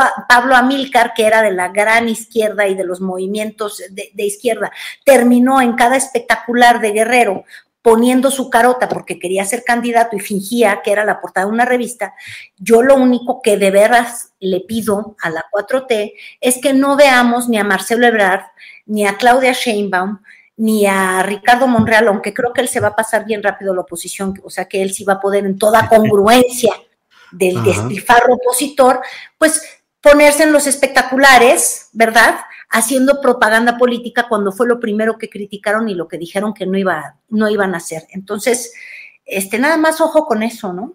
Se están pareciendo mucho a esos de antes.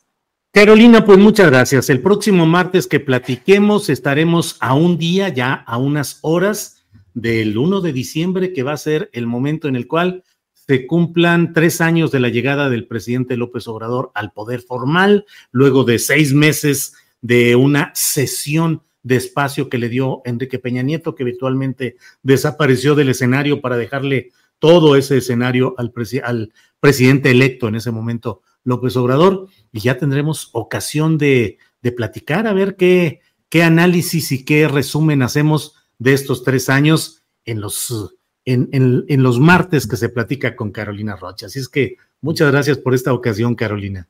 Muchísimas gracias, Julio. Yo ya nomás te hago así porque ya las fechas simbólicas no sirven con el presidente López Obrador.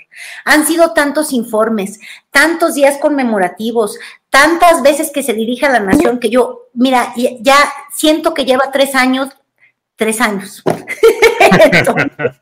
de verdad, nos ha informado lo mismo, entonces yo ya no veo simbolismo, se los ha devorado, fíjate. Bueno, Carolina, pues como siempre, muchas gracias. Nos vemos el próximo martes, que es el día en el cual se platica con Carolina Rocha. Gracias, Carolina. Muchísimas gracias, Julio. Un placer siempre. Gracias, buenas tardes. Bueno, pues ha sido la plática con Carolina Rocha y bueno, en unos segunditos más vamos a estar ya puestos con la mesa de los martes, la mesa de los martes en este 23 de noviembre. En cuanto veamos que ya estamos aquí, eh, perdón, eh, sí, vamos, vamos a un pequeñito corte y regresamos teniendo ya todo listo.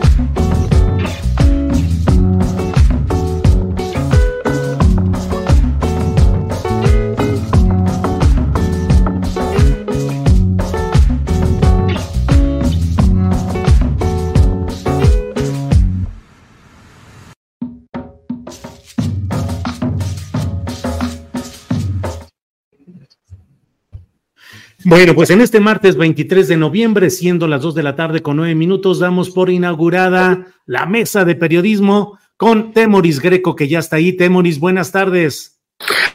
Hola, hola, hola. Pues con la, con la novedad tengo una, una buena noticia, que a ver cómo le cae al señor Cuellar. Pero, pero mira, me, me, nos escuchó mi papá la semana pasada y me recordó algo así que, que ¿cómo no? Eh, mi bisabuela, su abuela, es de, eh, nació en León, Guanajuato. Anda. Y de hecho, ahora recordé que eh, ella no, contaba con mucho orgullo de dos tíos suyos, que fueron generales de Juárez, del presidente Juárez. Imagínate hasta dónde se, se remonta el general Sóstenes Rocha y el general Florencio Antillón, que incluso liberó la ciudad de Guanajuato eh, en, en, la, en, en, la, retoma del país con la, con la, con la derrota de los, de los franceses. O sea, hasta allá se va la cosa. Entonces yo digo, pues si Porfirio, que no tenía ningún eh, antecesor, eh, héroe del, de los liberales, ni mucho menos de Juárez, pudo ser candidato, pues yo también me puedo pues apuntar y ser el, eh, ahora que cuando, cuando toquen elecciones, el aspirante número 122 de, a, a, la candidatura de Morena, ¿no? O 123 o algo así. Ándale, qué, qué, qué buena noticia. Ahora en una de estas vas a salir eh, pariente de Arnoldo Cuellar, tío, sobrino, primo, alguna cosa. Igual, porque mira, o es así, o me afilio a Jun, que prefiero, pre prefiero por la vía de los, de los generales juaristas. Sí, sí, sí, yo creo que sí es mejor. Eh, Arnoldo Cuellar, ya guanajuatizado de entrada a este programa. Dinos, por favor, buenas tardes, ¿cómo estás? Hola, hola, muy bien, muchas gracias. No, bueno, pues eh, la noticia sí me deja anonadado. El, el, Parque Florencio Antillón frente al Palacio de Gobierno en Guanajuato y la estatua del general Sóstenes Rocha son, hay dos símbolos muy importantes de un palacio de gobierno abandonado de Mauricio y Julio y al que le vendría muy bien este que el cártel de la cana se hiciera ahí presente con un candidato. Porque el, el, gobernador Diego Sinue Rodríguez, recuerden que rentó un edificio inteligente porque paga ahí un dineral en el, en el puerto interior de Silao al, al, empresario este mismo al que luego le regalaron un kinder que por cierto ya devolvió o dijo que va a devolver y ya no va a la capital del estado cuando, cuando incluso la letra de la constitución dice que es la sede de los poderes. Entonces, pues bienvenido al rescate. La única duda que me queda es por qué partido, mi estimado Temoris, porque no, pues por el por el es un frente de todos contra el PAN en Guanajuato, ¿eh? porque así como a nivel nacional es todos contra Morena. Pues mira, yo por si acaso ya vengo de blanquiazul. Mira, de veras, sí. Temoris, eh, candidato, ya lo es de Guanajuato. Algo así podemos empezar a Miren, la cosa está tan complicada que Arturo Rodríguez ha preferido no presentarse, seguramente porque tenía información privilegiada de que se iba a formalizar ahora este eje regional guanajuatizado. Hoy no va a estar con nosotros uh, Arturo por alguna actividad de índole periodística que ha tenido que realizar, pero bueno, desde aquí lo saludamos. Le podemos dar la Fiscalía de Guanajuato. La Fiscalía, si Arturo Rodríguez, ¿te lo imaginas de fiscal bueno, ahí? Yo si un día hiciera una película sobre Francisco y Madero, ponía a Arturo Rodríguez de actor. Me parece que tiene un gran parecido con Madero. Sí, sí, sí. sí, eh, sí. Incluso raíces probablemente. Acuérdate que era pues coahuilense sí, en el fondo. Así es. Bueno, pues vamos a empezar. Vamos a empezar. Eh, Temoris Greco, ¿cómo has visto tanto el acuerdo publicado por el presidente de la República en el Diario Oficial de la Federación ayer sobre estos temas de las obras de infraestructura prioritarias o de seguridad nacional eh, o estratégicas. ¿Cómo lo ves el, el, el, documento en sí? Y en segundo lugar, las reacciones que ha suscitado. Por favor, Temoris. Pues estaba escuchando lo que decía el presidente de la República esta mañana, en donde dice, en donde dijo pues que lo, que lo malinterpretan, que le buscan por todos lados, que nada más le quieren hallar errores, que cómo se sienta, que, que, que, que cómo se viste, y también en, en, en sus decisiones como esta. Dice que, que, que, al final de cuentas es solamente para, para, para facilitar el, el, tren Maya, que no lo bloqueen con una multitud de amparos y, y, que, y, que, no, y que no pretende ocultar nada. Pero el decreto no dice eh, tren Maya o, o, o especifica una temporalidad o una regionalidad. El decreto, de hecho, es amplísimo. Es básicamente para cualquier, cualquier asunto eh, imaginado y por imaginar que se le ocurra hacer al gobierno. Y, no tiene ninguna previsión en el sentido de que, por, eh, de que, de que la información eh, que, que, uno pueda solicitar para conocer qué es lo que están haciendo, pues no vaya a ser reservada ya que lo están considerando como de seguridad nacional. hay una, yo cada vez que veo una de esas grandes decisiones, es que siento que se les olvida que solamente van a estar seis años.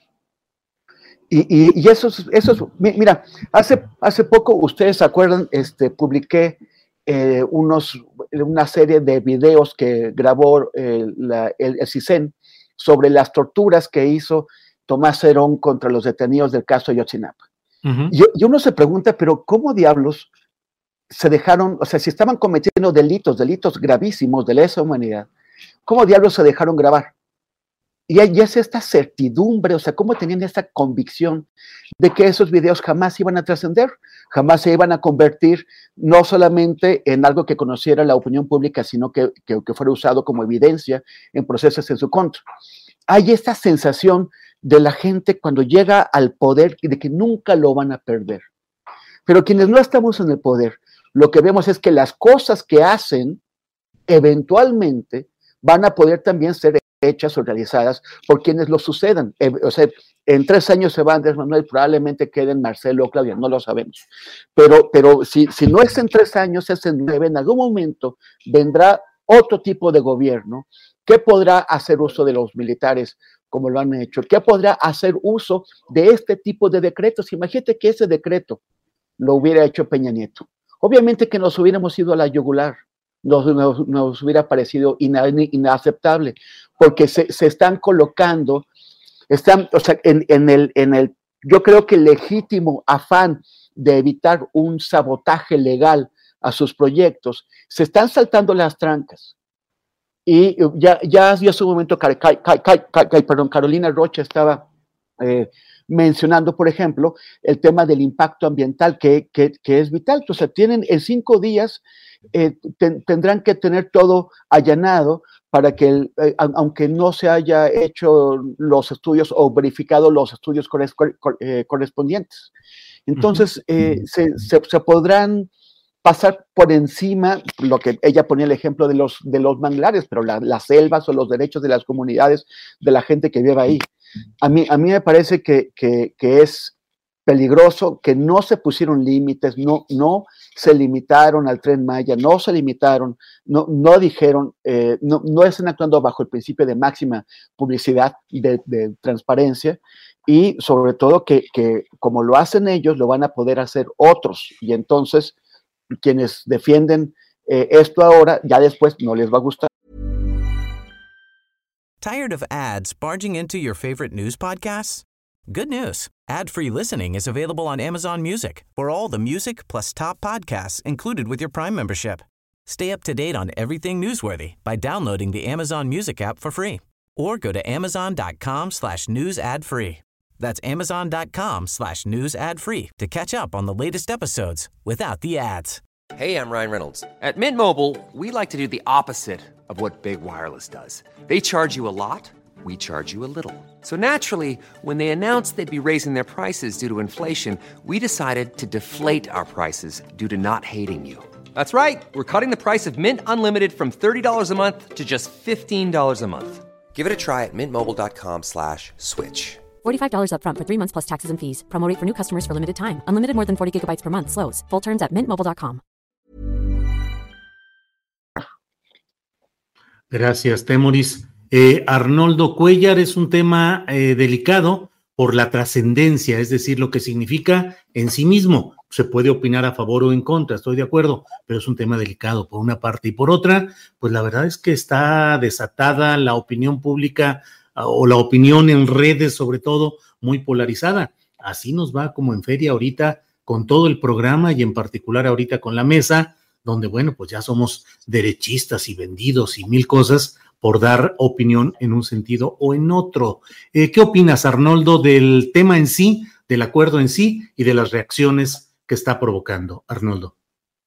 Gracias, Julio. Bueno, yo creo que pues lo más fácil es estar a favor o estar en contra, pero lo, lo es más complicado y creo que es nuestra chamba tratar de saber por qué, por qué está pasando esto y sí, los riesgos que conlleva.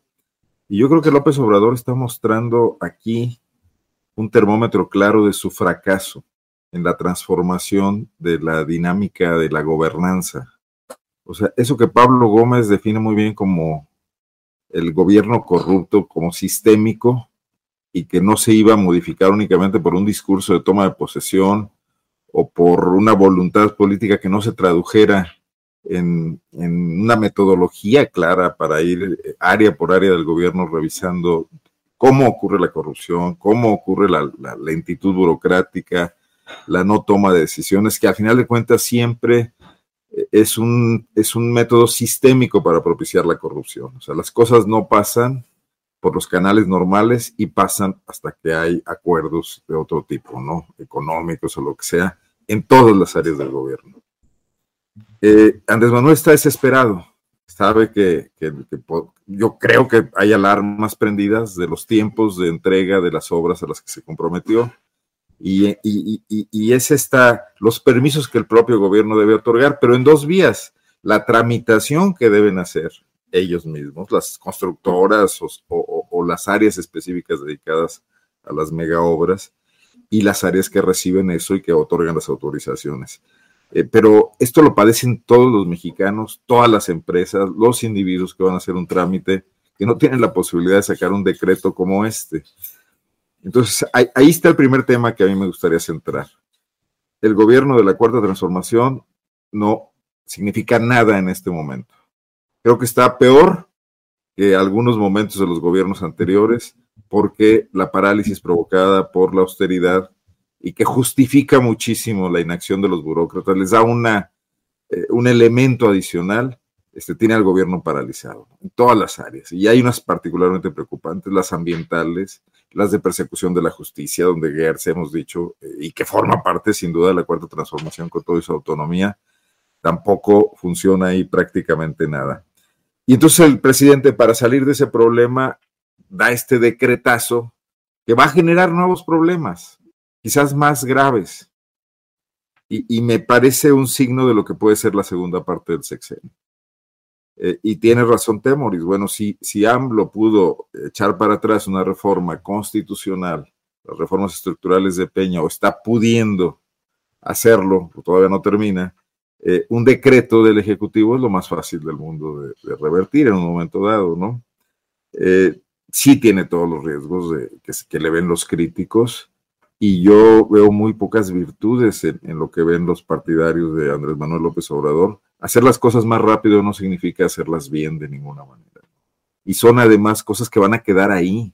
O sea, estos temas de, afectaciones ambientales que además hoy ya no son locales, porque esto va a repercutir de diversas maneras con esas ONGs que, tan, que tan pésima o evalúa el presidente, pero que no todas eh, son exactamente instrumentos del neoliberalismo. Eh, pues esto, esto va a traer muchas consecuencias, Julio. Y, yo lo principal con lo que me quedaría sería si este va a ser el tono, este tono de urgencia y de pasar por encima de ¿cómo le podríamos decir? De una construcción política orgánica de soluciones, es lo que vamos a tener en estos tres años. Sí, está muy complicado. Gracias, Arnoldo. Temoris, qué complicado resulta el procurar analizar con la mayor atingencia posible, con el mayor cuidado, hechos políticos, jurídicos, sociales, económicos, como los que se derivan de este acuerdo publicado ayer, porque se viene una catarata en las redes sociales en las cuales tú, Temoris, que eres un hombre de izquierda, según mi punto de vista, progresista, comprometido con las mejores causas de la lucha por la sociedad, por los marginados, por los perseguidos, pues apareces eh, aquí en los eh, comentarios en términos negativos. Un servidor que no seré yo quien me defina, pero las pocas eh, virtudes, las escasas que pueda tener, son borradas de un plumazo porque me convierto ya en un instrumento de los peores intereses y un traidor que además guardó silencio en el pasado y ahora quiere convertirse en el purista del presente. Palabras como las que expresa en este momento Arnoldo, que de una manera razonada y organizada dice, este gobierno ha fracasado y está en una en, la nada en cuestión operativa y en de, de continuidad de sus proyectos. ¿Qué hacemos en estos tiempos tan complicados, Temoris? Mira, la verdad es que no me voy a poner a, defenderme ante, ante personas que solamente van a hablar positivamente de mí si digo lo que quieren escuchar y, y, si no, pues van a hablar negativamente. O sea, esto, esto no va a cambiar no los vamos a convencer jamás. Eh, estamos eh, hablando, yo creo, para las personas que realmente quieren entender qué es lo que está pasando, que quieren eh, también contribuir con sus, con, sus, con sus visiones y con sus ideas y comentar constructivamente al respecto, porque, porque aquí nadie, ninguno de, de, nosotros, ni, ni, nadie en tu canal, es, son, son personas que responden a consignas, sino que es, es, este, estamos ofreciendo las ideas que realmente eh, tenemos, el análisis que, al, que, al, que, llegamos honestamente. Y, y, por el otro lado, es, es imposible, o sea, eh, todos los días alguien te acusa de ser chairo o convertido al FIFI o, o, algo, todos los días. Y, pero eso, esto va, va, a ser así siempre. Cuando me me me ha tocado, por ejemplo, cubrir eh, la situación en Palestina, me han acusado de ser eh, eh, fanático pro-palestino y también agente doble sionista. O sea, de, de, todo. siempre va a haber alguien que te acuse así. Entonces, yo la verdad es que no me preocupo, más bien son gajes del oficio, esto, esto va así. Y, y este está bien, o sea, digamos que la gente tiene derecho a opinar y a expresarse y, y a, a, querer creer por fuerza lo que quiera. O sea, quien, quien tiene fe, quien cree en dogmas, quien, quien asume la, la información que le bajan de arriba como la, la, realidad absoluta, pues está en su derecho.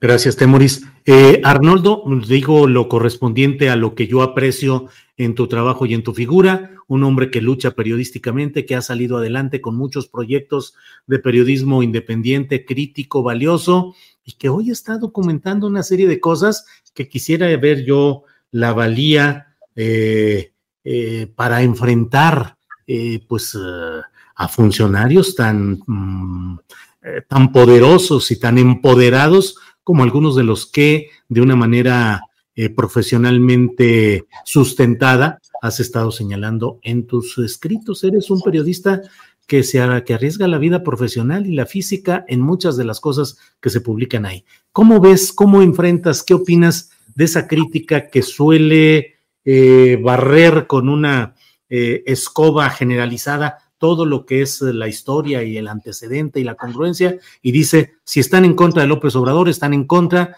de un proyecto nacional valioso que está por encima de sus visiones chatas y pequeñas. Arnoldo.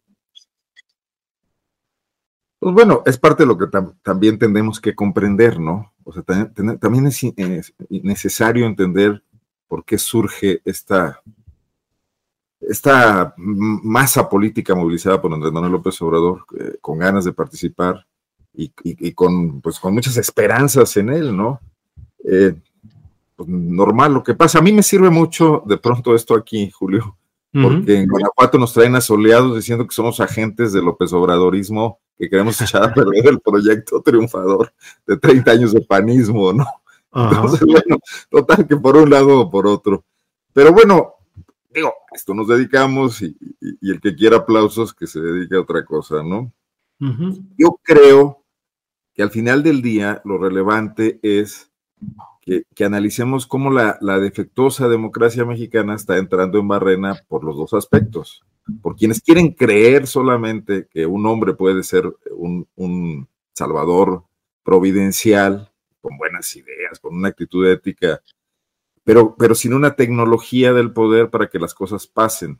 Y eso, pues, eh, habría que exigirlo. O sea, no nomás estamos aquí. Digo, el Papa puede condenar la pederastia en Roma y sus sacerdotes aquí siguen practicándola todos los días. No está pasando nada, ¿no?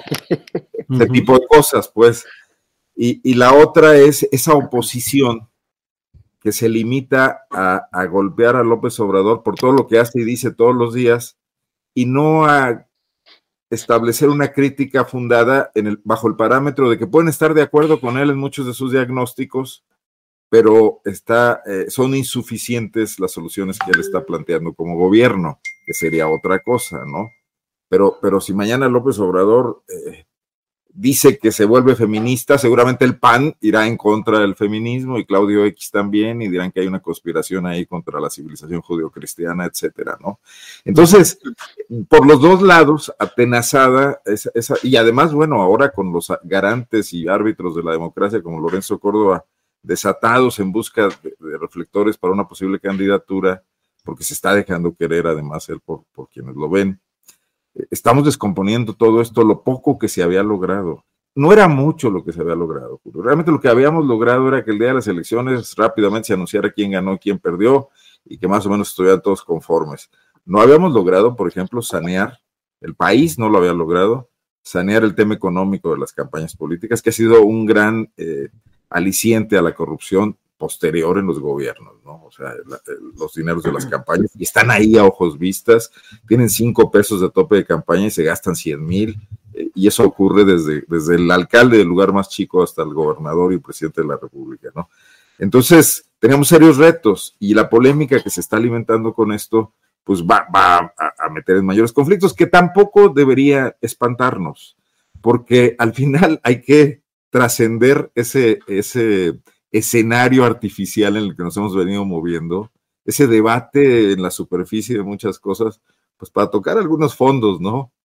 Este, yo supongo que esas eh, huestes López Obradoristas que participan en política, pues deberán evolucionar de alguna manera, ¿no? Deberán ser críticas de su partido que no logró ofrecer soluciones, deberán seguir teniendo una participación política cuando, cuando concluya el ciclo político de Manuel López Obrador, y eso no será malo, ¿no? Y ojalá, en el lado contrario, todas esas derechas que van desde, ahora sí que desde el PRD, el PRI, el PAN, Frena, los discípulos de Vox, etcétera, y el radicalismo, también organicen eh, de alguna manera su participación política, ¿no? O sea, nos esperan tiempos turbulentos. O sea que estas rechiflas de ahorita en el chat es lo de menos. Muy bien, Arnoldo, gracias. Temoris, pues continuando con los temas delicados, peliagudos, polémicos, ¿qué opinas de las palabras del general secretario de la Defensa Nacional, Luis Crescencio Sandoval, en el discurso del 20 de noviembre, en el que pronunció palabras que también generaron una polarización de opiniones respecto a si estaba llamando a apoyar a la cuarta transformación o no? ¿Cuál es tu opinión, Temoris? Pues mira, lo, primero es ponerlos, poner esas palabras en contexto, ¿no? O sea, están denunciándolas como si fuera la, primera vez en que el ejército eh, se pliega a, las posturas o a los proyectos del presidente en turno. nuestro compañero eh, periodista Salvador Camarena publica hoy en una columna, o sea, él se puso a hacer la tarea y se puso a buscar declaraciones de los, de los militares en sexenios anteriores y encontró que eh, con, Cedillo, no sé si ya no fue con, con, Salinas, empieza su recuento con Cedillo, pero con cada presidente, el, general secretario del momento se ha plegado a, las órdenes del presidente, se ha plegado al proyecto del presidente, ha criticado a quienes critican al presidente. El, último, Salvador Cienfuegos habló de plano eh, de, defender las reformas estructurales de, Peña Nieto.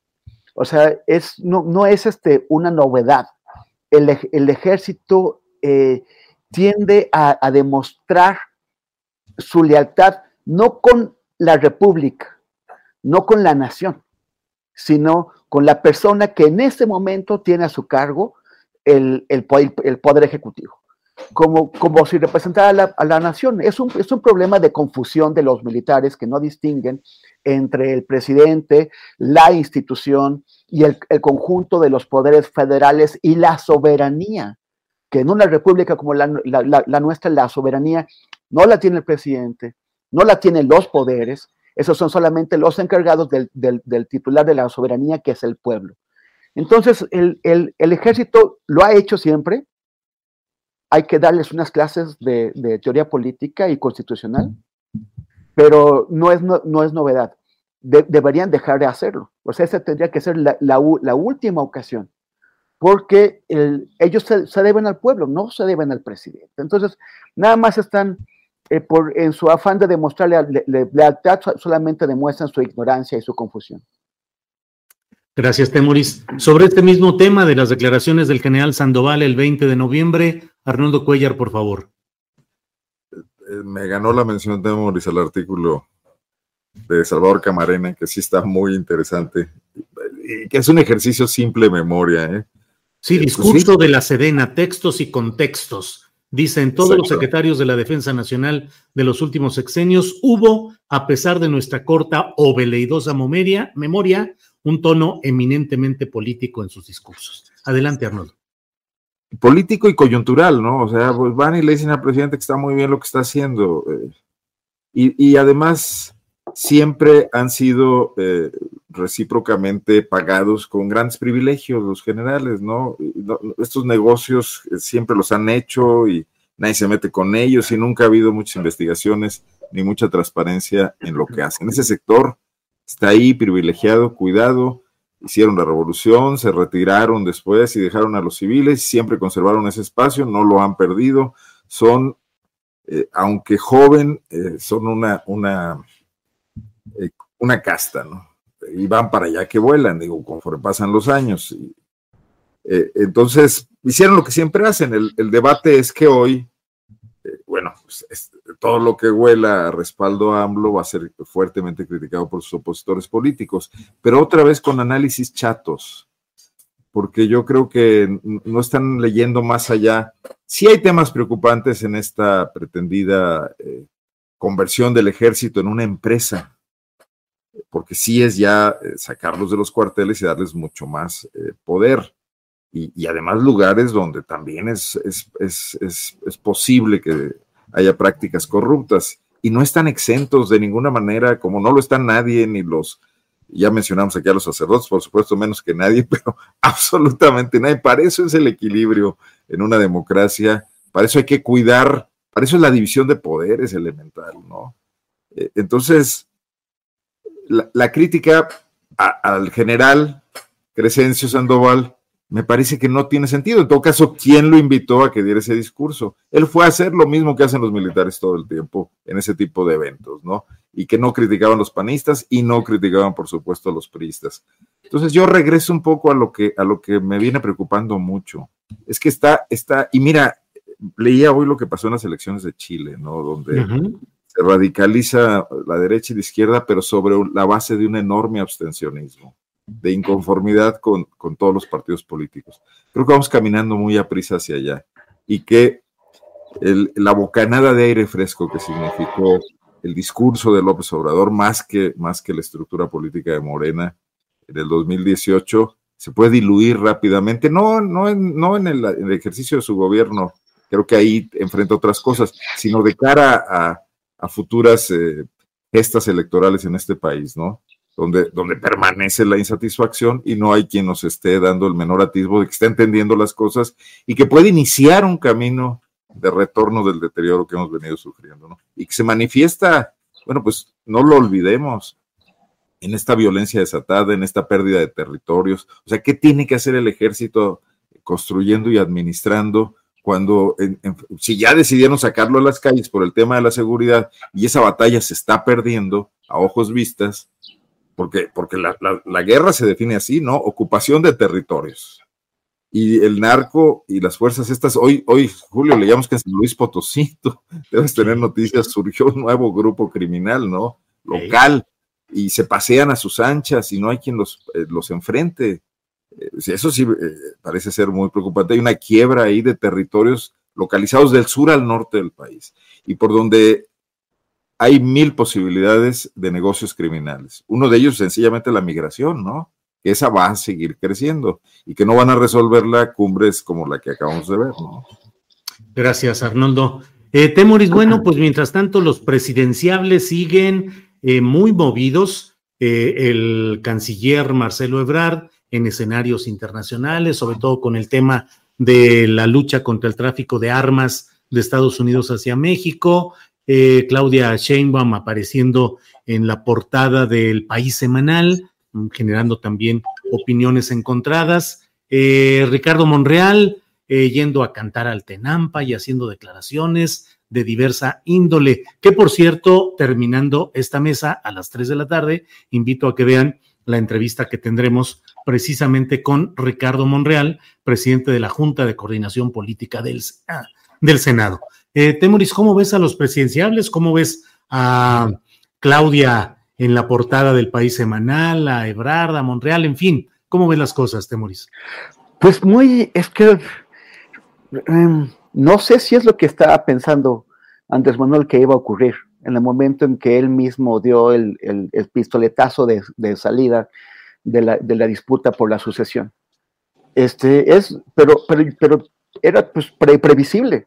O sea, era que eh, los, los, precandidatos o los suspirantes se, se, envuelven en, en, una, carrera, en una competencia que eh, los empieza a distraer de sus funciones y los empieza también a arrastrar hacia los gestos simbólicos muchas de las cosas que ha estado haciendo Marcelo Ebrard, por ejemplo, son gestos simbólicos que van absolutamente a ningún lado. Lo de, lo, de la OEA, lo de, lo, de los, los, compromisos que, que México fue a la, a la, conferencia sobre el clima absolutamente sin nada. Está entre los, con, con, con Brasil, con, con Australia, con Suiza, está entre los países que fueron a turistear a la cumbre del clima, pero, pero entonces se, inventan que, traemos un megaprograma que todo el mundo va a copiar y que vamos a, enseñar al resto del mundo a reforestar. O sea, hacen gestos simbólicos. Eh, ¿qué, tiene que hacer Monreal cantando en, el Tenampa? O sea, así... menos canciones de José Alfredo. pero, luego ni invita, o sea, ¿qué onda? Mínimo que se vea echar unas rondas, ¿no? Ahí para todos. Pero, y, en el, caso de, Claudia, ¿no? Que por cierto sí, eh, eh, es un hit.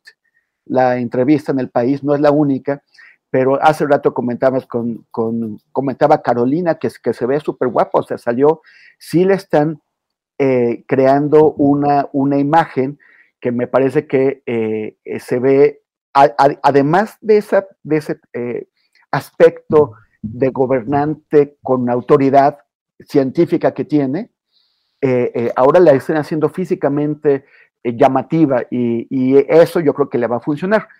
Falta mucho más para que pueda obtener la, candidatura, pero ahí va.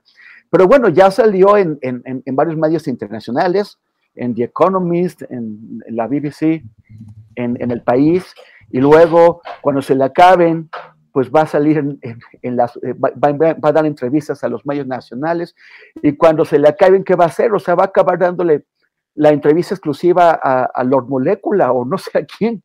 O sea, hay, hay se, están enfrentando a una dinámica que, que les va a provocar desgaste durante mucho tiempo. Y, mientras tanto, ya, también hay gente que está interesada como en promover a, Dan Augusto, ¿no? Ya los estás viendo también.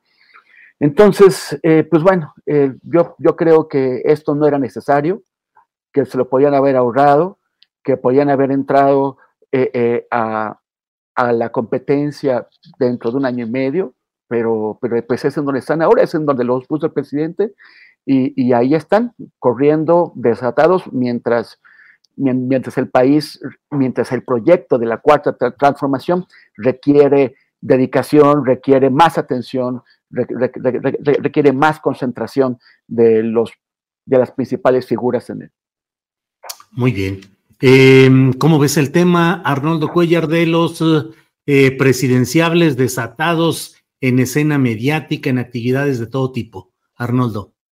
Bueno, nada más una aclaración. Cualquier discrepancia que suene aquí con lo que ha dicho Temoris no significa que no lo respalde para su candidatura en Guanajuato. recuerda, recuerda la Secretaría, la Secretaría de Gobierno, recuerda nada más. ¿eh? Recuerda, pues mira, yo, veo, yo, veo, muy distintas las cosas. La Secretaría de Gobierno y tú, y tú a la, a la, a la Fiscalía, Julio. Ah, no, no, Ah, Arturo es a a la ver. fiscalía, Arturo, Arturo. Arturo. Y, tapa- y tapado, ¿no? También. Una vez. Mira, eso, eso es algo que yo creo que López Obrador sí está haciendo bien. Eh, manejar su propia sucesión. Yo creo que se está mostrando como el gran conocedor del sistema político priista y del sistema métrico sexenal. Eh, ciertamente a mí no me da eso mucho gusto, porque yo creo que era algo que habría que trascender. Este país no puede estar condenado a esa formulita política inventada a mediados del siglo XX, ¿no? Y que, bueno, ya, ya, de- cuando éramos un país semianalfabeto y una élite política que cabía toda en la colonia Doctores o en la Roma, no, no sé bien las geografías de la época, pero... Y seguimos con eso. Había sufrido un desgaste desde de la Madrid, lo hemos hablado aquí otras veces, que tuvo que inventar la pasarela, que más o menos lo resolvió, desde Salinas, donde se tiñó de sangre esa sucesión, eh, bueno, eh, obviamente la de Cedillo, que, ganó la oposición, pero recuerden a Vicente Fox, que, era el primer no priista que operaba una sucesión, que quiso reprimir a Calderón para proteger a Krill, que Calderón se le salió del Huacal y se fue a hacer campaña por su cuenta y le ganó eh, la, candidatura al PAN, ¿no? pactando con los grupos regionales y con el Bester Gordillo y con priistas, etcétera. Eh, creo que esto es- lo está reencauzando López Obrador, sobre todo de una forma dejándolos que hagan campaña. Y era inevitable que ocurriera desde temprano, desde que se empezaban a medio surgir, pues bueno, a la mitad del sexenio justo, las posibilidades de todos, ¿no? Y entonces cada quien estará librado a sus fuerzas. Obviamente, él tiene su favorita y puede tener además un plan B, que es Adán Augusto. Eh, pero dejarlos correr le da oxígeno artificial a la 4T. O, no, muy natural, pues, ese que tan escaso estaba en meses anteriores, porque distrae de muchas otras cosas y mantiene una atención ahí que además a la oposición la trae vuelta loca. Y tratando de inventar cómo se, se- se- se- se, eh, protegen ante ese avasallamiento. Lo decía esta, este analista que ayer eh, entrevistaste, Julio, ¿no? No se ve para nada eh, el tema de los partidos opositores en, en- en los precandidatos en el análisis de, de la posible sucesión de, dentro de tres años, ¿no? Y bueno, cada quien hará lo que puede. Claudia, Claudia Sheinbaum, que tiene un gran presupuesto, buenas relaciones internacionales, eh, eh, no sé, es- esta, esta aura de las mujeres que gobiernan grandes ciudades, de la cual puede colgarse también, eh, dio estas entrevistas. No va a haber problema en que se desgaste, pues tienen ahí a sus spin doctors que van a sugerir mil cosas y pautas y cuestiones. Pueden tener tropezones, forman parte de la dinámica normal y tendrán que reponerse de ellos. Ebrard tiene la cancha natural de su trabajo. Y Ebrard no puede ir a la cumbre mundial a ofrecer cosas que el gobierno de México no puede hacer. Si no tiene una Secretaría de Economía funcional, un- un- una Secretaría de Energía que está to- totalmente convertida en la gerente de la construcción de, la nueva refinería, eh, ¿qué ofrece? Pues y hace nada más promesas vacías, pero sale bien con lenguaje diplomático, dice las cosas, se ve un funcionario eh, ayornado, puesto al día, en, en un mundo globalizado, eh, y eso es lo que vende, ¿no?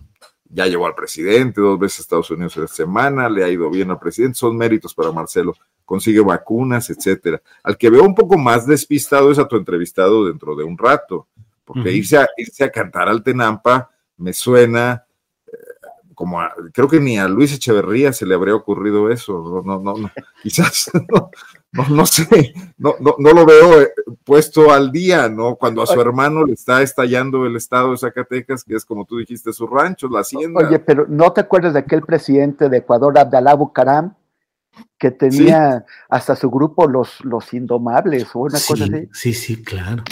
Aquí nomás hubiera faltado que Ricardo Monreal, eh, pues en el repertorio de José Alfredo, hubiera cantado No me amenaces, que es una de las canciones típicas del gran compositor. Adelante, Arnoldo. por Tendrá favor. que hacer otras cosas, es, es- es un buen político, conoce también esas, esas cuestiones, pero al final del día lo que están haciendo es hacer avanzar la locomotora de la sucesión en el mismo terreno en el que la va a dejar López Obrador. ¿no?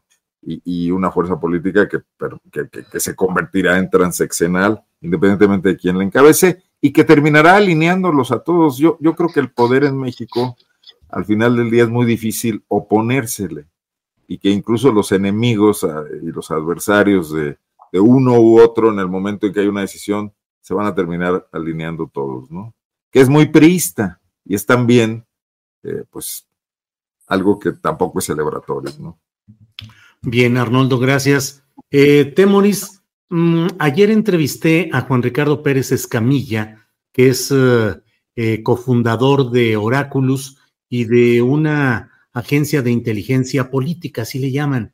y entre otras cosas, revisan toda la información referida a los presidenciables y luego hacen pues una sumas y restas de cuáles opiniones son positivas, cuáles negativas, y luego dan a conocer un estudio en el que dicen quién tuvo menciones más positivas, quién tuvo menciones más negativas y diferentes análisis de ese tipo. Pero al final de la entrevista, eh, Pérez Escamilla me dijo, pero mira, hay un dato que, que no tenemos que analizar. Dice, el ochenta y tantos por ciento de las menciones en la prensa, en los medios de comunicación, se refirieron a los personajes de Morena. La oposición virtualmente no existe con esa presencia y ese impacto en los medios de comunicación. Creo que me dijo 81 u 83% el porcentaje, eh, eh, la presencia de Morena en los medios de comunicación y el pedacito chiquito, 17 o 19% para la oposición. Borrada finalmente la oposición en medio de estos escenarios tan convulsos, tan de subibajas y de pasiones y confrontaciones, pero la oposición pareciera no tener fuerza ni presencia, Temoris. Pues sí, pues, pues mira, es que el, presidente tiene tal, tal, presencia en la opinión pública que, parece que todo depende de él, de a quien mencione. Desde, desde el principio en las, en las, mañaneras ha agarrado como sparrings a, a quien él ha querido a, algunos periódicos, algunos columnistas, algunos eh, autodenominados intelectuales, y de esa forma ha ignorado a otros, a sus rivales desdeseosos, ¿no? Ha ignorado a los políticos de la oposición. Entonces nadie habla de ellos, hasta que el, a Andrés Manuel se le ocurre, entonces empieza a hablar de Anaya, y es cuando la gente se fija en Anaya y, Anaya es como que pum, se, prende una luz verde y empieza a hacer videos y empieza a, moverse. Se olvida Andrés Manuel de, Anaya y ya nadie se acuerda de, Anaya. Intentaron eh, revivir a, este eh, cadáver del, siglo XVI, eh, Diego Fernández de, Ceballos, ¿no? Para, para, ver si, si, se convertía en una especie como de, faro de atracción, ¿no? Pues no, no sé si imaginaron que que, no, que los jóvenes lo, iban a seguir o algo a ese señor. Pues no. Entonces sí, efectivamente no tienen ninguna presencia y ahí también te das cuenta no, no solamente de la, de, la, de la flaqueza de la oposición, sino también de cómo toda la asociación depende de, de Andrés Manuel. Andrés Manuel nombró a sus posibles sucesores. Y es entonces cuando la gente los toma en serio o no como escogió no nombrar a Monreal, todo el mundo dijo, Monreal realmente ya no tiene chance, o lo que va a ocurrir es que se va a convertir en candidato de la, oposición. O sea, él, Monreal adquiere relevancia por la no mención presidencial. Entonces, es, es, todo es un juego que, ocurre alrededor de lo que el presidente decide hacer. O sea, realmente hay un monopolio de la, de la imagen política que tiene el presidente de la República, que un funcionario, que un posible candidato, eh, o, eh, aunque sea a nivel regional, aparezca en la mañanera, que, que Andrés Manuel lo invite, ya es su consagración. En cambio, quien, quien es ignorado es también como, como, como aquellos eh, periodistas y medios que, que no son mencionados por la señora Vilchis en su espacio de, bromas llamado ¿Quién es quién? Eh, en, los, eh, en las mentiras de los medios, ¿no? Eh, para, para, que tú seas alguien en, en, los, en, los medios de, de, oposición, tienes que haber sido nombrado por la señora Vilches. Si no te ha pelado, no eres nadie, entonces tienes que ver cómo, cómo te metes ahí. Vaya, vaya. Arnoldo, hay algunas informaciones que están ya publicándose en los portales Una de ellas dice que desde agosto el presidente de la República había retirado la propuesta para que Arturo Herrera, exsecretario de Hacienda, fuera eh, propuesto como futuro gobernador del Banco de México. Según lo que publica Reforma, esto lo dijo el propio Ricardo Monreal, por un lado. Y por otra parte, pues los señalamientos de que el propio presidente de la República dice que los secretarios de la Defensa Nacional y de la Marina le aligeran la carga de la responsabilidad al frente del gobierno. Total, total que la discusión y los temas para la polémica abundan y se multiplican, Arnoldo. Bueno, pues es que sí hay una transformación, no sé si a la cuarta o cuál, pero sí están muchas cosas en movimiento, eh, producto de una descomposición generalizada del viejo sistema y de la forma de gobierno que nunca transformaron los panistas y que Enrique Peña Nieto se dedicó a otras cosas, ¿no? Eh, yo estaba leyendo lo mismo que tú y dije, le vamos a ganar la nota a Adriana. Sí, sí, sí, así es. No veo una versión confirmada, es la, típica este, filtración de, supongo que de Monreal, ¿no? Y no vienen explicaciones de por qué. No sé si Arturo Herrera también el, presidente lo requiere en alguna otra cosa. Digo, no, no se ha casado, ¿verdad? Nadie sabe si ha habido. No, no, no, no hay, no hay reportes desde Guatemala, nada por el estilo. ¿Eh? Yo, yo, creo que ya nadie se va a casar en los siguientes tres años. Sí, así es. Esperemos para saber ahí qué está ocurriendo. Se habla ya de, la subgobernadora Irene, creo que se llama, que es la de más antigüedad, que podría ir a, ser la gobernadora del Banco de México por primera vez una mujer. En cuanto a lo otro, es parte de lo que yo afirmaba al principio, o sea, el presidente no haya cómo echar a andar este gobierno, este, artrítico, y, totalmente infuncional que heredó, pero de eso se trataba, por eso, por eso muchos confiaron y confiamos en él. O sí había que hacer una, una, seria revolución con eh, funcionarios muy capaces y, y, él deliberadamente en muchos casos eligió no hacerlo. eligió poner lo que él decía, leales en lugar de competentes, ¿no? Y no me refiero a doctorados en universidades extranjeras, gente que, con una mística y un compromiso con él y con su movimiento pudieran hacer andar las cosas. ¿no? Yo creo que la maniobra de poner eh, a Olga Sánchez Cordero en la Secretaría de Gobernación con un, un intento de generar una imagen distinta y, una Secretaría de los Derechos Humanos, etcétera, era un plan deliberadamente eh, doloso un poco para poder ejercer la, el control político y la gobernabilidad desde Palacio de Gobierno, ¿no? desde, Palacio Nacional. Y en el pecado se lleva la penitencia porque quedan muchos pendientes y la sobrecarga que trae encina y que, y que hace absolutamente rebasado. Cuando hubiera sido él sí un gran secretario de gobernación orientado a una cuestión de derechos humanos, pero sin dejar de ser un político conocedor de las entrañas de, esa secretaría y del movimiento López Obradorista, donde Olga Sánchez tenía muy poco que hacer, ¿no?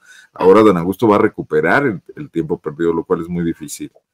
Eh, no veo que tampoco el nuevo secretario de Hacienda esté, bueno, el ejemplo es la designación de Pablo Gómez hecha en la oficina de Adán Augusto y no en la oficina de Rogelio Ramírez, ¿no? Entonces, eh, no es una crítica como, como muchos pudieran suponer en el chat, porque parezca mal, o sea, creemos que a este país le hacían falta cambios y creemos que en su, yo eh, hablo por mí, pues, eh, no por Temoris, que, supongo que, que ahorita dirá lo que le corresponda, en los cambios que había que hacer. La crítica proviene de que no están ocurriendo y se han perdido mil días ya. y, y, en muchas dependencias no está pasando absolutamente nada. ¿Qué decir, por ejemplo, de la Semarnat? Que ha tenido ya tres titulares. ¿no? Una salió porque tomó a destiempo un avión y lo retrasó. Otro porque le filtraron un audio porque se estaba oponiendo a intereses eh, muy claros de empresas el tema del glifosato, ¿no? Entonces, pues, ¿dónde está ahí la política ambiental que se quiere llevar adelante, no? Un país lo que tiene que ver con lo que hablamos hace rato, con los compromisos del cambio climático y con el enorme deterioro que tenemos en muchas regiones, ríos ultracontaminados, etcétera, ¿no? Bien, pues muchas gracias. Iniciamos esta plática con Temoris, luego estuvo Arnoldo, así fuimos caminando, así es que pues llegamos al final de esta mesa de periodistas que hoy no tuvo la presencia de Arturo Rodríguez, quien anda seguramente consiguiendo datos exclusivas, informaciones, eh, filtraciones de todo en su intensa actividad eh, periodística. Eh, pero bueno, pues no está Arturo Rodríguez, lo esperamos la próxima semana. Anda chacaleando, ¿Perdón?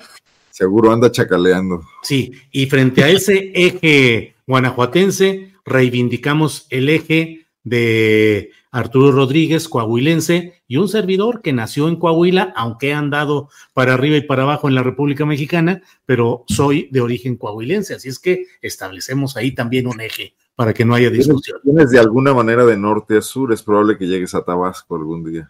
Ándale, a Tabasco, ahí vamos a estar. Temuris, muchas gracias y buenas tardes. Oye, nada más este, llamar la, atención, sobre todo aquellos que, creen que, somos eh, derechistas embosados. Este, no, hay derechistas de verdad, tan de verdad que están rebasando a la derecha por la derecha.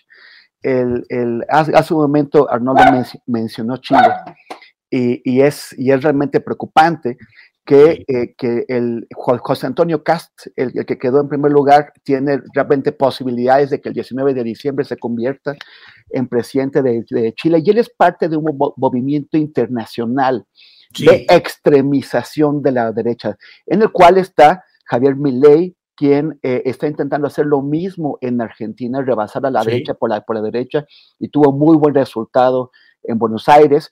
Y, y, y son, o sea, si tú ves hoy el, timeline de Twitter de, Cast, de, que, está adelante en China, él agradece en Twitter solamente a dos personas, a Milei, el, de Buenos Aires, y a Santiago eh, Abascal, el de Vox.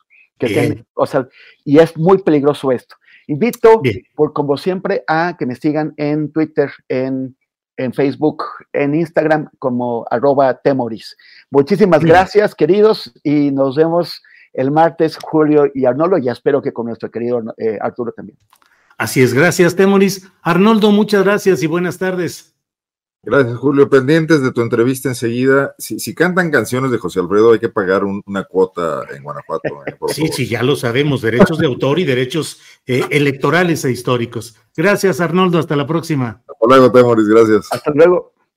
Bueno, pues muchas gracias. Está sido siendo las 3 de la tarde. Hemos terminado nuestra mesa de periodismo y pasamos eh, en unos segunditos más ya con Ricardo Monreal, el coordinador de los senadores eh, de Morena, exgobernador de Zacatecas, hombre con una amplísima carrera eh, política, con una gran experiencia, con quien vamos a platicar ya en unos segunditos. En cuanto me digan que ya está listo, vamos a iniciar. Ricardo, buenas tardes. ¿Qué tal, Julio? Me da gusto saludarte. Buenas tardes. Bien, Ricardo, gracias. ¿Qué hora andas de cantante, Ricardo? Fíjate que este, me invitaron los hijos de, el hijo de este, José Alfredo y un grupo de amigos, Martín Urieta, y, este, varios, para ir al Tenampa, donde iba José Alfredo, ahí en la mesa donde estaba él ya ves que va a cumplir 48 años de fallecido. Y fue agradable la, la bohemiada. ¿Cantaste esa de Me soltaron la rienda? no, canté el rey. ¡Ah, el rey! ¿Pero ya te soltaron la rienda o no, Ricardo? es el caballo blanco. y esa de si nos dejan. Si nos dejan. ¿Y cómo ves? ¿Te dejarán? Claro que sí, claro que sí. Vamos a luchar. vamos a vivir. Vamos a vivir toda la vida si nos dejan, si te dejarán, Ricardo. Claro, claro. Es que hay que luchar siempre, Julio. Nunca debemos argar banderas, hay que estar siempre motivado y entusiasmado por lo que haces y yo creo en que lo podemos lograr. Aunque también otra canción podría ser la enorme distancia, porque pareciera que está lejos, ¿no? Sí, o este también que las canciones de José Alfredo Jiménez, aunque esta de Bohemio de Afición la cantamos en honor a, Martín Urieta. Eh, Martín Uribe la compuso junto con esta de Urge y con la de Mujeres Divinas. Entonces, hicimos un repaso ahí, todos, eh, ahí cantamos, nos echamos un mazo Ahí ¿Estás viviendo políticamente en un mundo raro? Estoy viviendo este, una amarga Navidad. No, te creas. ¿Por qué amarga? A ver, platica, platica. No, esa es, esa es otra canción de José Alfredo Jiménez, una amarga Navidad. Eh, esa que dice, diciembre me gustó, ¿para que, te, vayas? Esa es una canción. ¿Quién se va a ir en diciembre, Ricardo? En diciembre se va a ir el año, porque el día último concluye y el enero llega el año 2022. ¿Tú ves cercana tu salida de la coordinación de senadores y por eso dices amarga Navidad? no, estoy tranquilo. Este, estamos trabajando tranquilos y aquí voy a mantenerme hasta que así lo consideren en la mayoría de senadores de mi grupo parlamentario. Entonces no tengo dificultad. Entiendo muy bien los tiempos y los ritmos de la política pero sí cada vez más distante de los ánimos de Palacio Nacional, Ricardo. Y yo te diría que muy cercano a la gente y con el presidente me une una relación de respeto, de amistad y nunca me voy a pelear con la historia de este país. El presidente es la historia y obviamente no van a poder eh, nadie. No voy a enfrentarme con él, estoy tratando de que en el partido puedan innovar los métodos de selección de candidatos, los procedimientos de selección de dirigentes. Va a ser un debate interesante, pero ahí no me eh, confronto con el Ejecutivo Federal, porque tengo 24 años con él eh, trabajando por esto que logramos en el 2018 y sería un despropósito que yo intente hacer una cosa distinta a la que he hecho durante parte de mi vida, casi la mitad de mi vida, 24 años, muy cercano al presidente López Obrador. Eh, Ricardo, sin embargo, con señalamientos relacionados, pues primero con aquel choque cuando la postulación de Claudia Sheinbaum para ser la candidata al gobierno de la Ciudad de México, y luego con elecciones en la Ciudad de México, donde muchos responsabilizaron a Claudia de perder varias alcaldías, entre ellas la Cuauhtémoc, y responsabilizarte a ti. ¿La responsabilidad de esa elección fue tuya o de Claudia Sheinbaum? No, no fue mía. Quizá eso sea parte del proceso de ah, distanciamiento, porque yo no acepté de ninguna manera cargar con una responsabilidad que no me correspondía. Yo no tenía que ver nada en la elección de las alcaldías de la Ciudad de México y no tenía nada que ver en el proceso interno y en el proceso constitucional. La gente de la Ciudad de México decidió libremente el resultado electoral. Pero yo puedo decir que eh, fue un daño colateral, Julio, el que a mí me afectó. Es un daño colateral que eh, resultado de la elección de la Ciudad de México también resentí.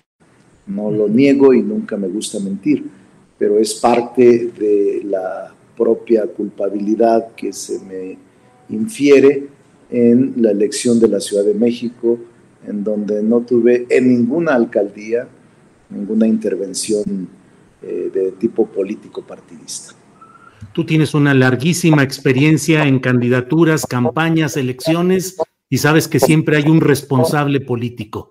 De las derrotas de Morena en la Ciudad de México, ¿quién tuvo la responsabilidad política? Mira, yo creo que es el partido.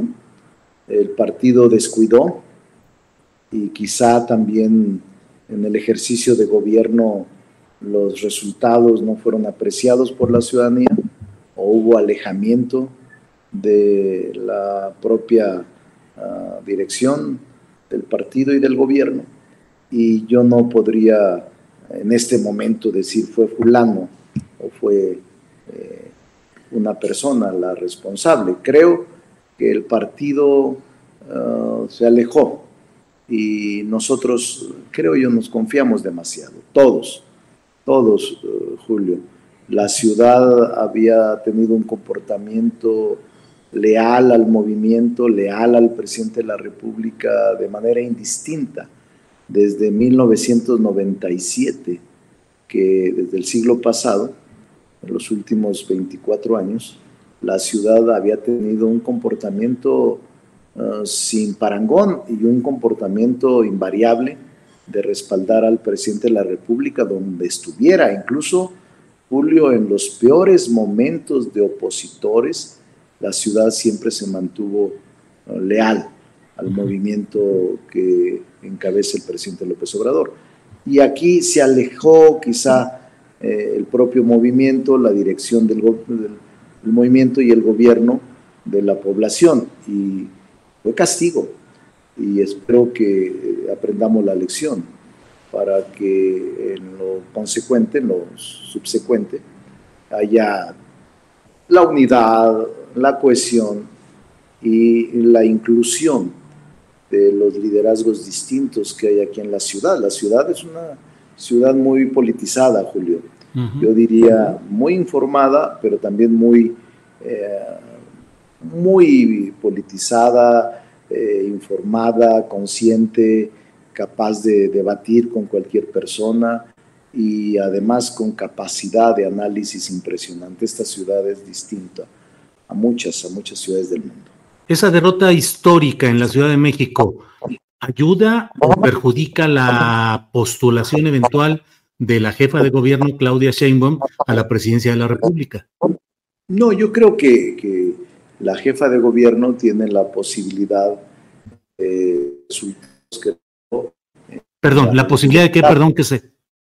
De dar resultados mm. en la próxima ah, elección o en la próxima consulta que es la revocación de mandato, Julio. Creo que ahora están eh, muy fuertes, organizándose, hablando a todo mundo, incluyendo para que la revocación de mandato que va a organizar el INE pueda resultar correcta y se puedan recuperar los espacios perdidos, aunque no es una elección eh, de eh, tipo tradicional para elegir gobernantes o dirigentes o representantes populares, pues es un ejercicio también democrático en el que se van a acudir o al que se va a acudir por parte de ciudadanos y ciudadanas de, la Ciudad de México. Y creo que ahí la jefa de gobierno se va a sacar la espina.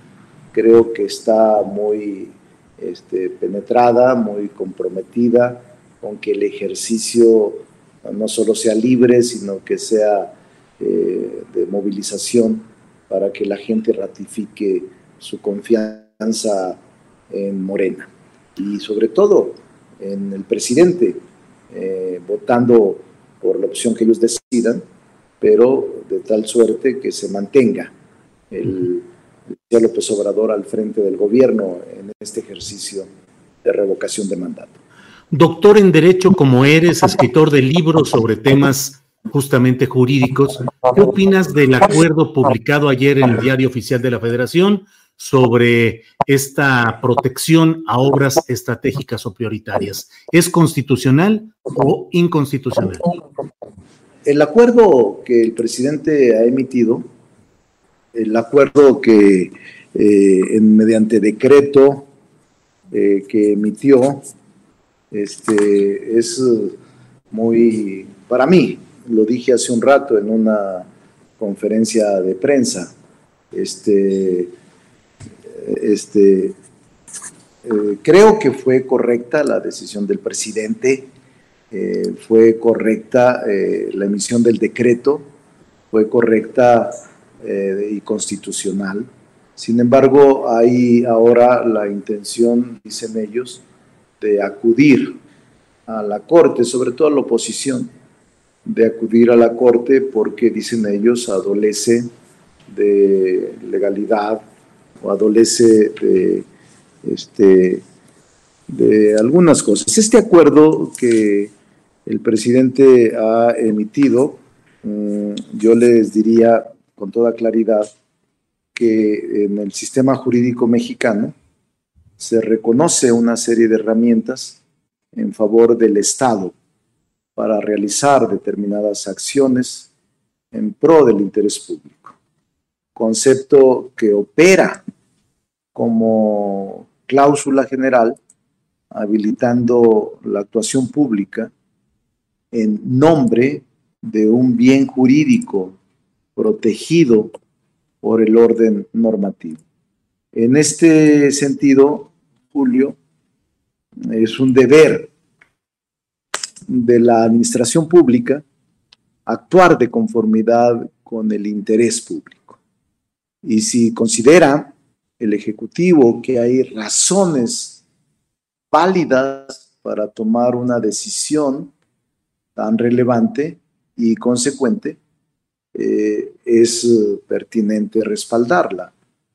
Eh, hay sus aristas, la exigencia de satisfacer necesidades mínimas en este proceso, frente a un problema que desde el punto de vista del presidente de la República pone en peligro la seguridad de las personas o la nación, o bien la relevancia de las condiciones técnicas y económicas para realizar esta actividad, puede legítimamente y legalmente eh, sostenerse.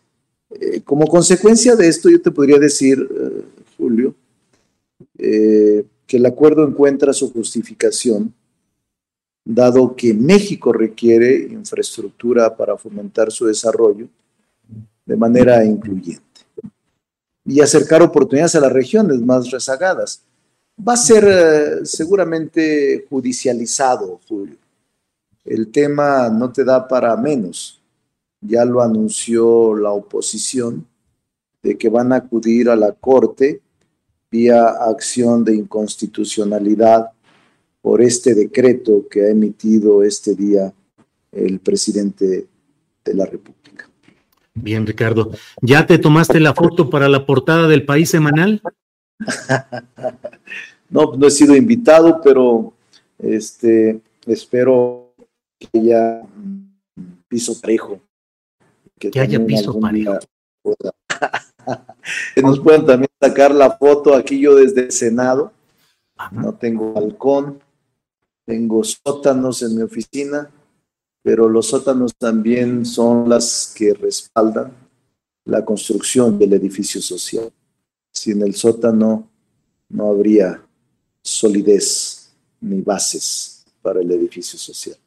Entonces, que también los, los sótanos son a veces donde se guardan los secretos más oscuros o donde se practican las actividades más truculentas, Ricardo. También, también, pero yo me quedo con la cimentación y la base social.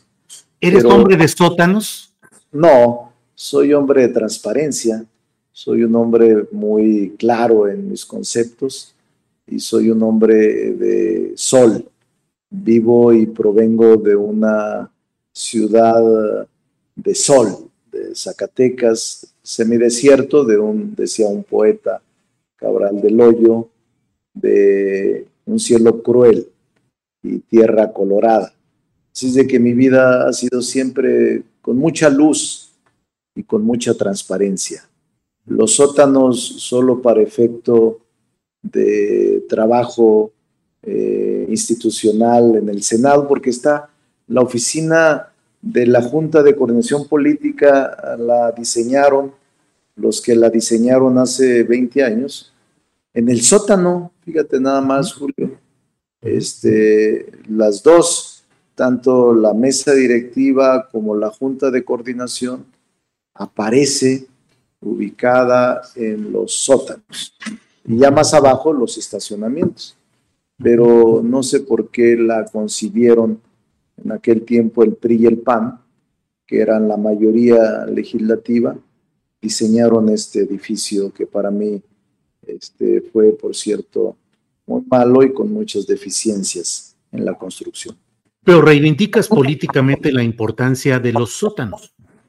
Sí, no, los sótanos existen porque son fundamentales para sostener la edificación.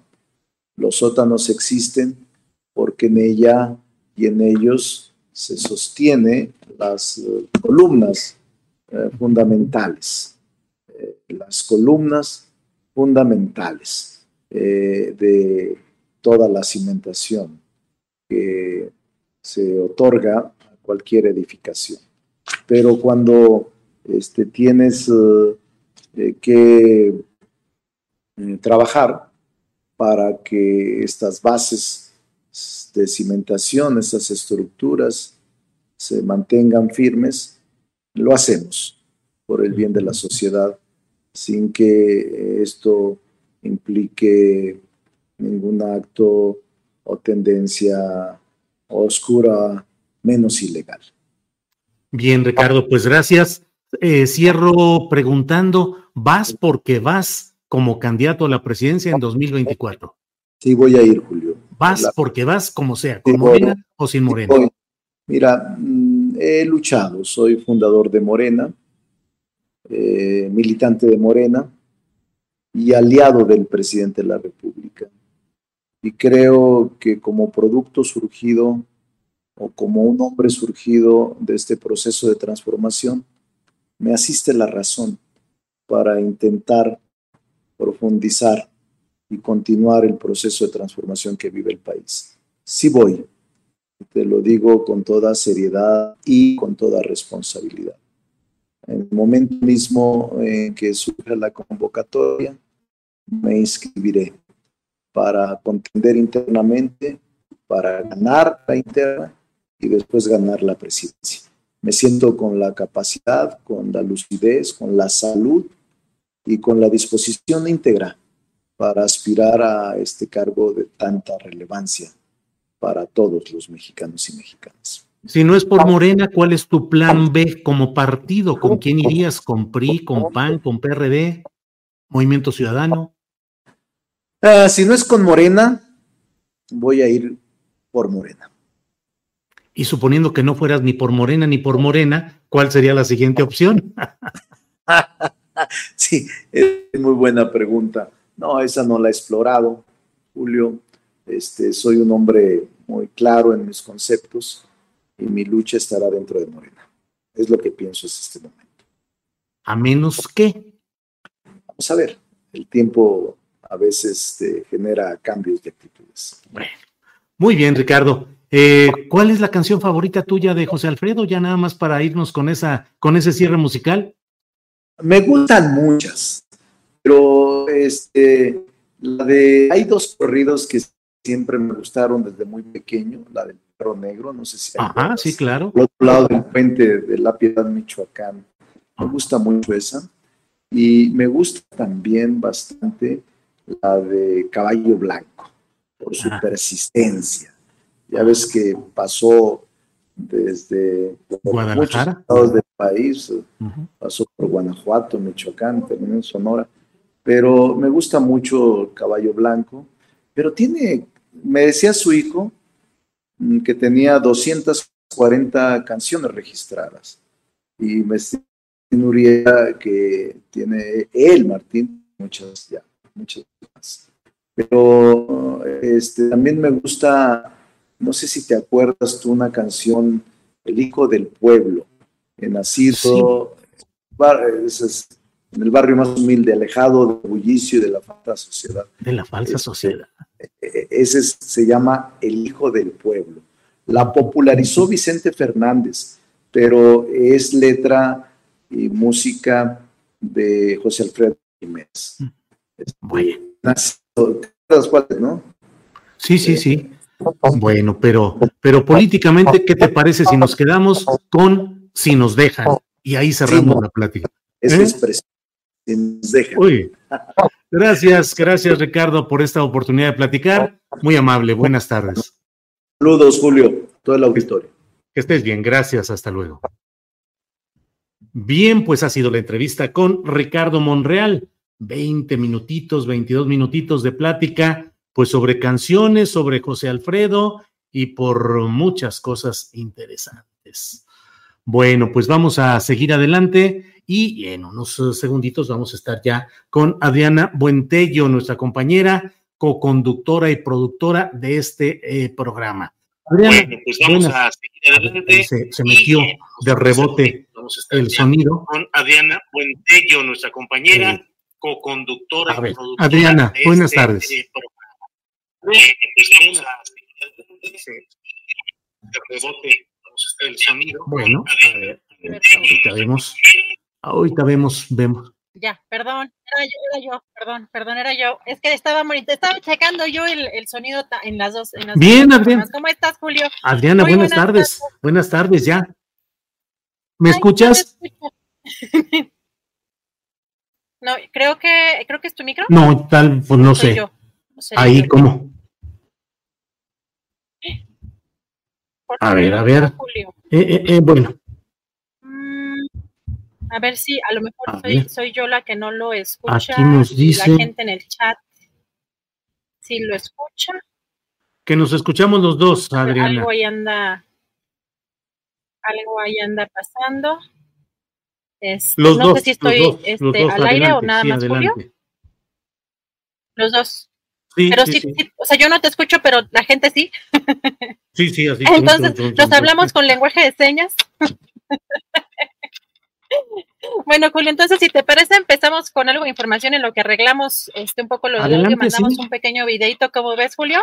Sí, sí. Eh, lo que vemos allí, este, si yo soy la que tiene algo apachurrado acá. si quieres, bueno, vamos con el. si algo de lo que ya ah, hemos eh, eh, mencionado en el programa, pero lo interesante es escuchar las palabras del propio presidente de la República sobre este decreto que eh, se publicó el día de ayer en el diario oficial. El presidente López Obrador hoy habló en la conferencia mañanera y sobre este tema que este decreto, este decreto que declara la realización de proyectos y obras del gobierno como asuntos de interés público y seguridad nacional. Bueno, él señaló que es un acuerdo interno entre las diversas instituciones para agilizar trámites, que es un asunto entre dependencias. Es un acuerdo para agilizar trámites y que por los eh, trámites burocráticos no se detengan las obras. Es un asunto interno entre dependencias. Por ejemplo, de que el medio ambiente ayude eh, a comunicaciones y transportes. Esto no tiene nada que ver con la transparencia. Las secretarías, todos estamos obligados a rendir cuentas. Claro, el boletín de la derecha, que ya este, hasta da flojera, pues, mencionarlo, del reforma, pues eh, ya está hablando de que es para no rendir cuentas, para que no haya transparencia.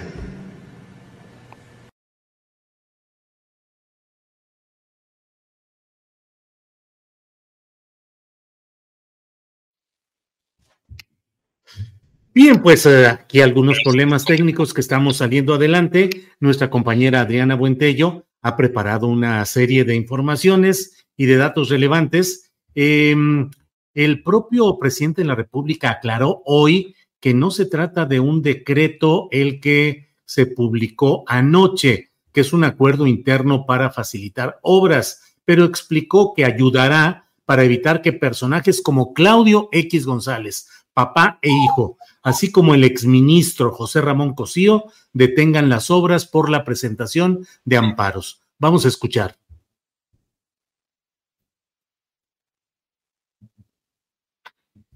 Es un acuerdo interno para eh, facilitar y que podamos terminar las obras. ¿Se imaginan si a Claudio y X González, papá e hijo, porque actúan de manera coordinada y conjunta, junto con el exministro Cosío, se les eh, ocurre que hay que meter un amparo para este, detener la obra porque eh, está muy lejos el aeropuerto, porque eso es lo otro que traen, que está muy lejos o que va a hacer mucho ruido y nos presenta un amparo. Ah, pero cae el amparo en un juzgado de esos en donde si la ensartamos perdemos y si no la ensartamos también y este pues ya no terminamos.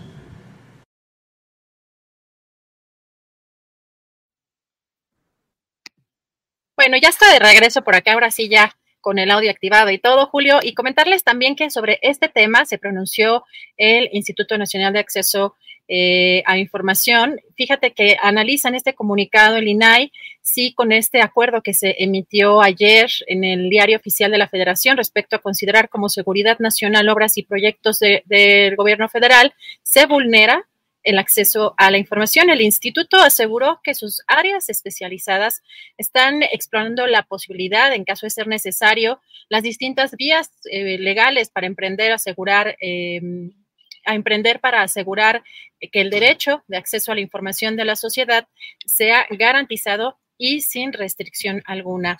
Y Julio, durante la conmemoración del Día de la Armada de México, hoy el presidente López Obrador reconoció pues que las Fuerzas Armadas alivian la carga que representa gobernar al país. Vamos a escuchar.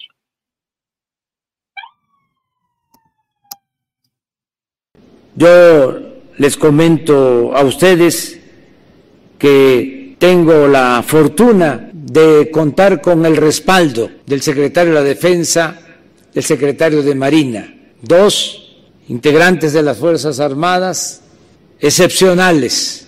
Dos ciudadanos ejemplares que me ayudan mucho en la responsabilidad que tengo, me alivian, me aligeran la carga de responsabilidad para no fallarle al pueblo de México, para seguir eh, manteniendo nuestra convicción de no mentir de no robar y de no traicionar al pueblo de México.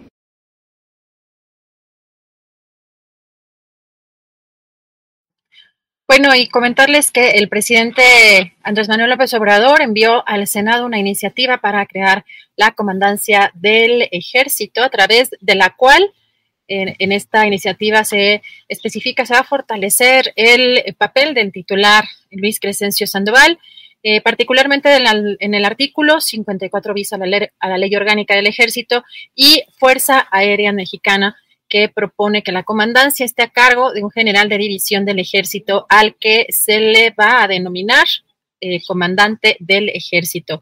Este proyecto propone otorgar a el titular de la comandancia del Ejecutivo nivel de mando superior, por lo que serán las direcciones de las armas, de los servicios y de otras funciones administrativas las que lo asesorarán para que a través del mismo el personal eh, la persona titular de la Secretaría de la Defensa ejerza el mando de dicha Fuerza Armada. Bueno, esto lo podemos ver justamente eh, hoy, Julio, en, eh, en esta caseta del Senado. Y pues hoy ha sido también un día muy, muy activo en este, en este tema de las Fuerzas Armadas, Julio.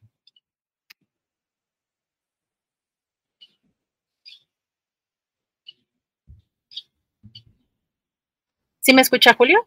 Sí. ¿Qué pasó? Sí, sí. Ah, no, no estaba mandando video, sí. bueno, no sé si a lo mejor está, o ¿Estamos al aire, Adriana? Sí, sí, yo creo que hay algo mejor algún delay. Yo creo que tenemos, eh, me imagino que tenemos algún delay. No sé si, este, Julio, ¿me escuchas? ¿Me escuchas? Sí, sí, te escucho, sí, Adriana. Sí. Sí. Bueno, pues ya.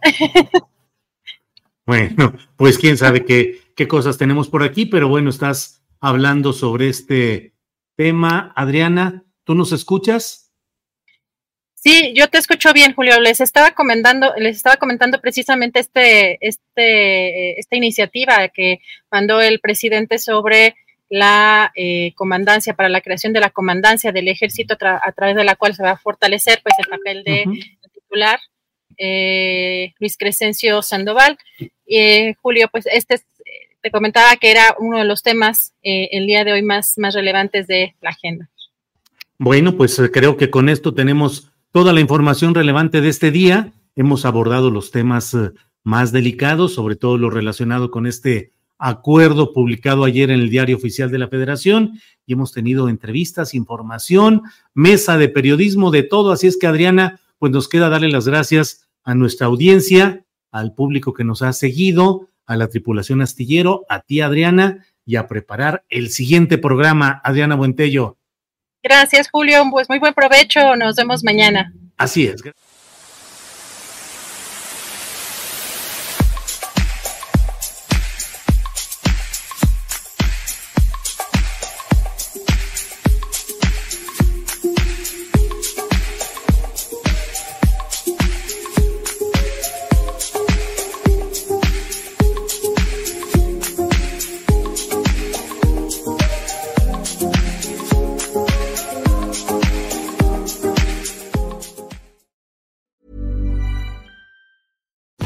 Botox Cosmetic, out of botulinum toxin A, FDA approved for over 20 years. So, talk to your specialist to see if Botox Cosmetic is right for you.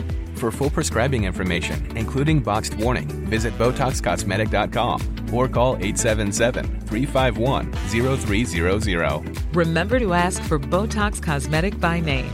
To see for yourself and learn more, visit BotoxCosmetic.com. That's BotoxCosmetic.com.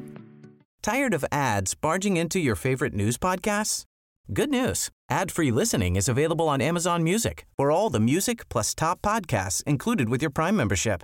Stay up to date on everything newsworthy by downloading the Amazon Music app for free or go to amazon.com slash news ad free. That's amazon.com slash news ad free to catch up on the latest episodes without the ads. Para que te enteres del próximo noticiero, suscríbete y dale follow en Apple, Spotify, Amazon Music, Google o donde sea que escuches podcast. Te invitamos a visitar nuestra página julioastillero.com.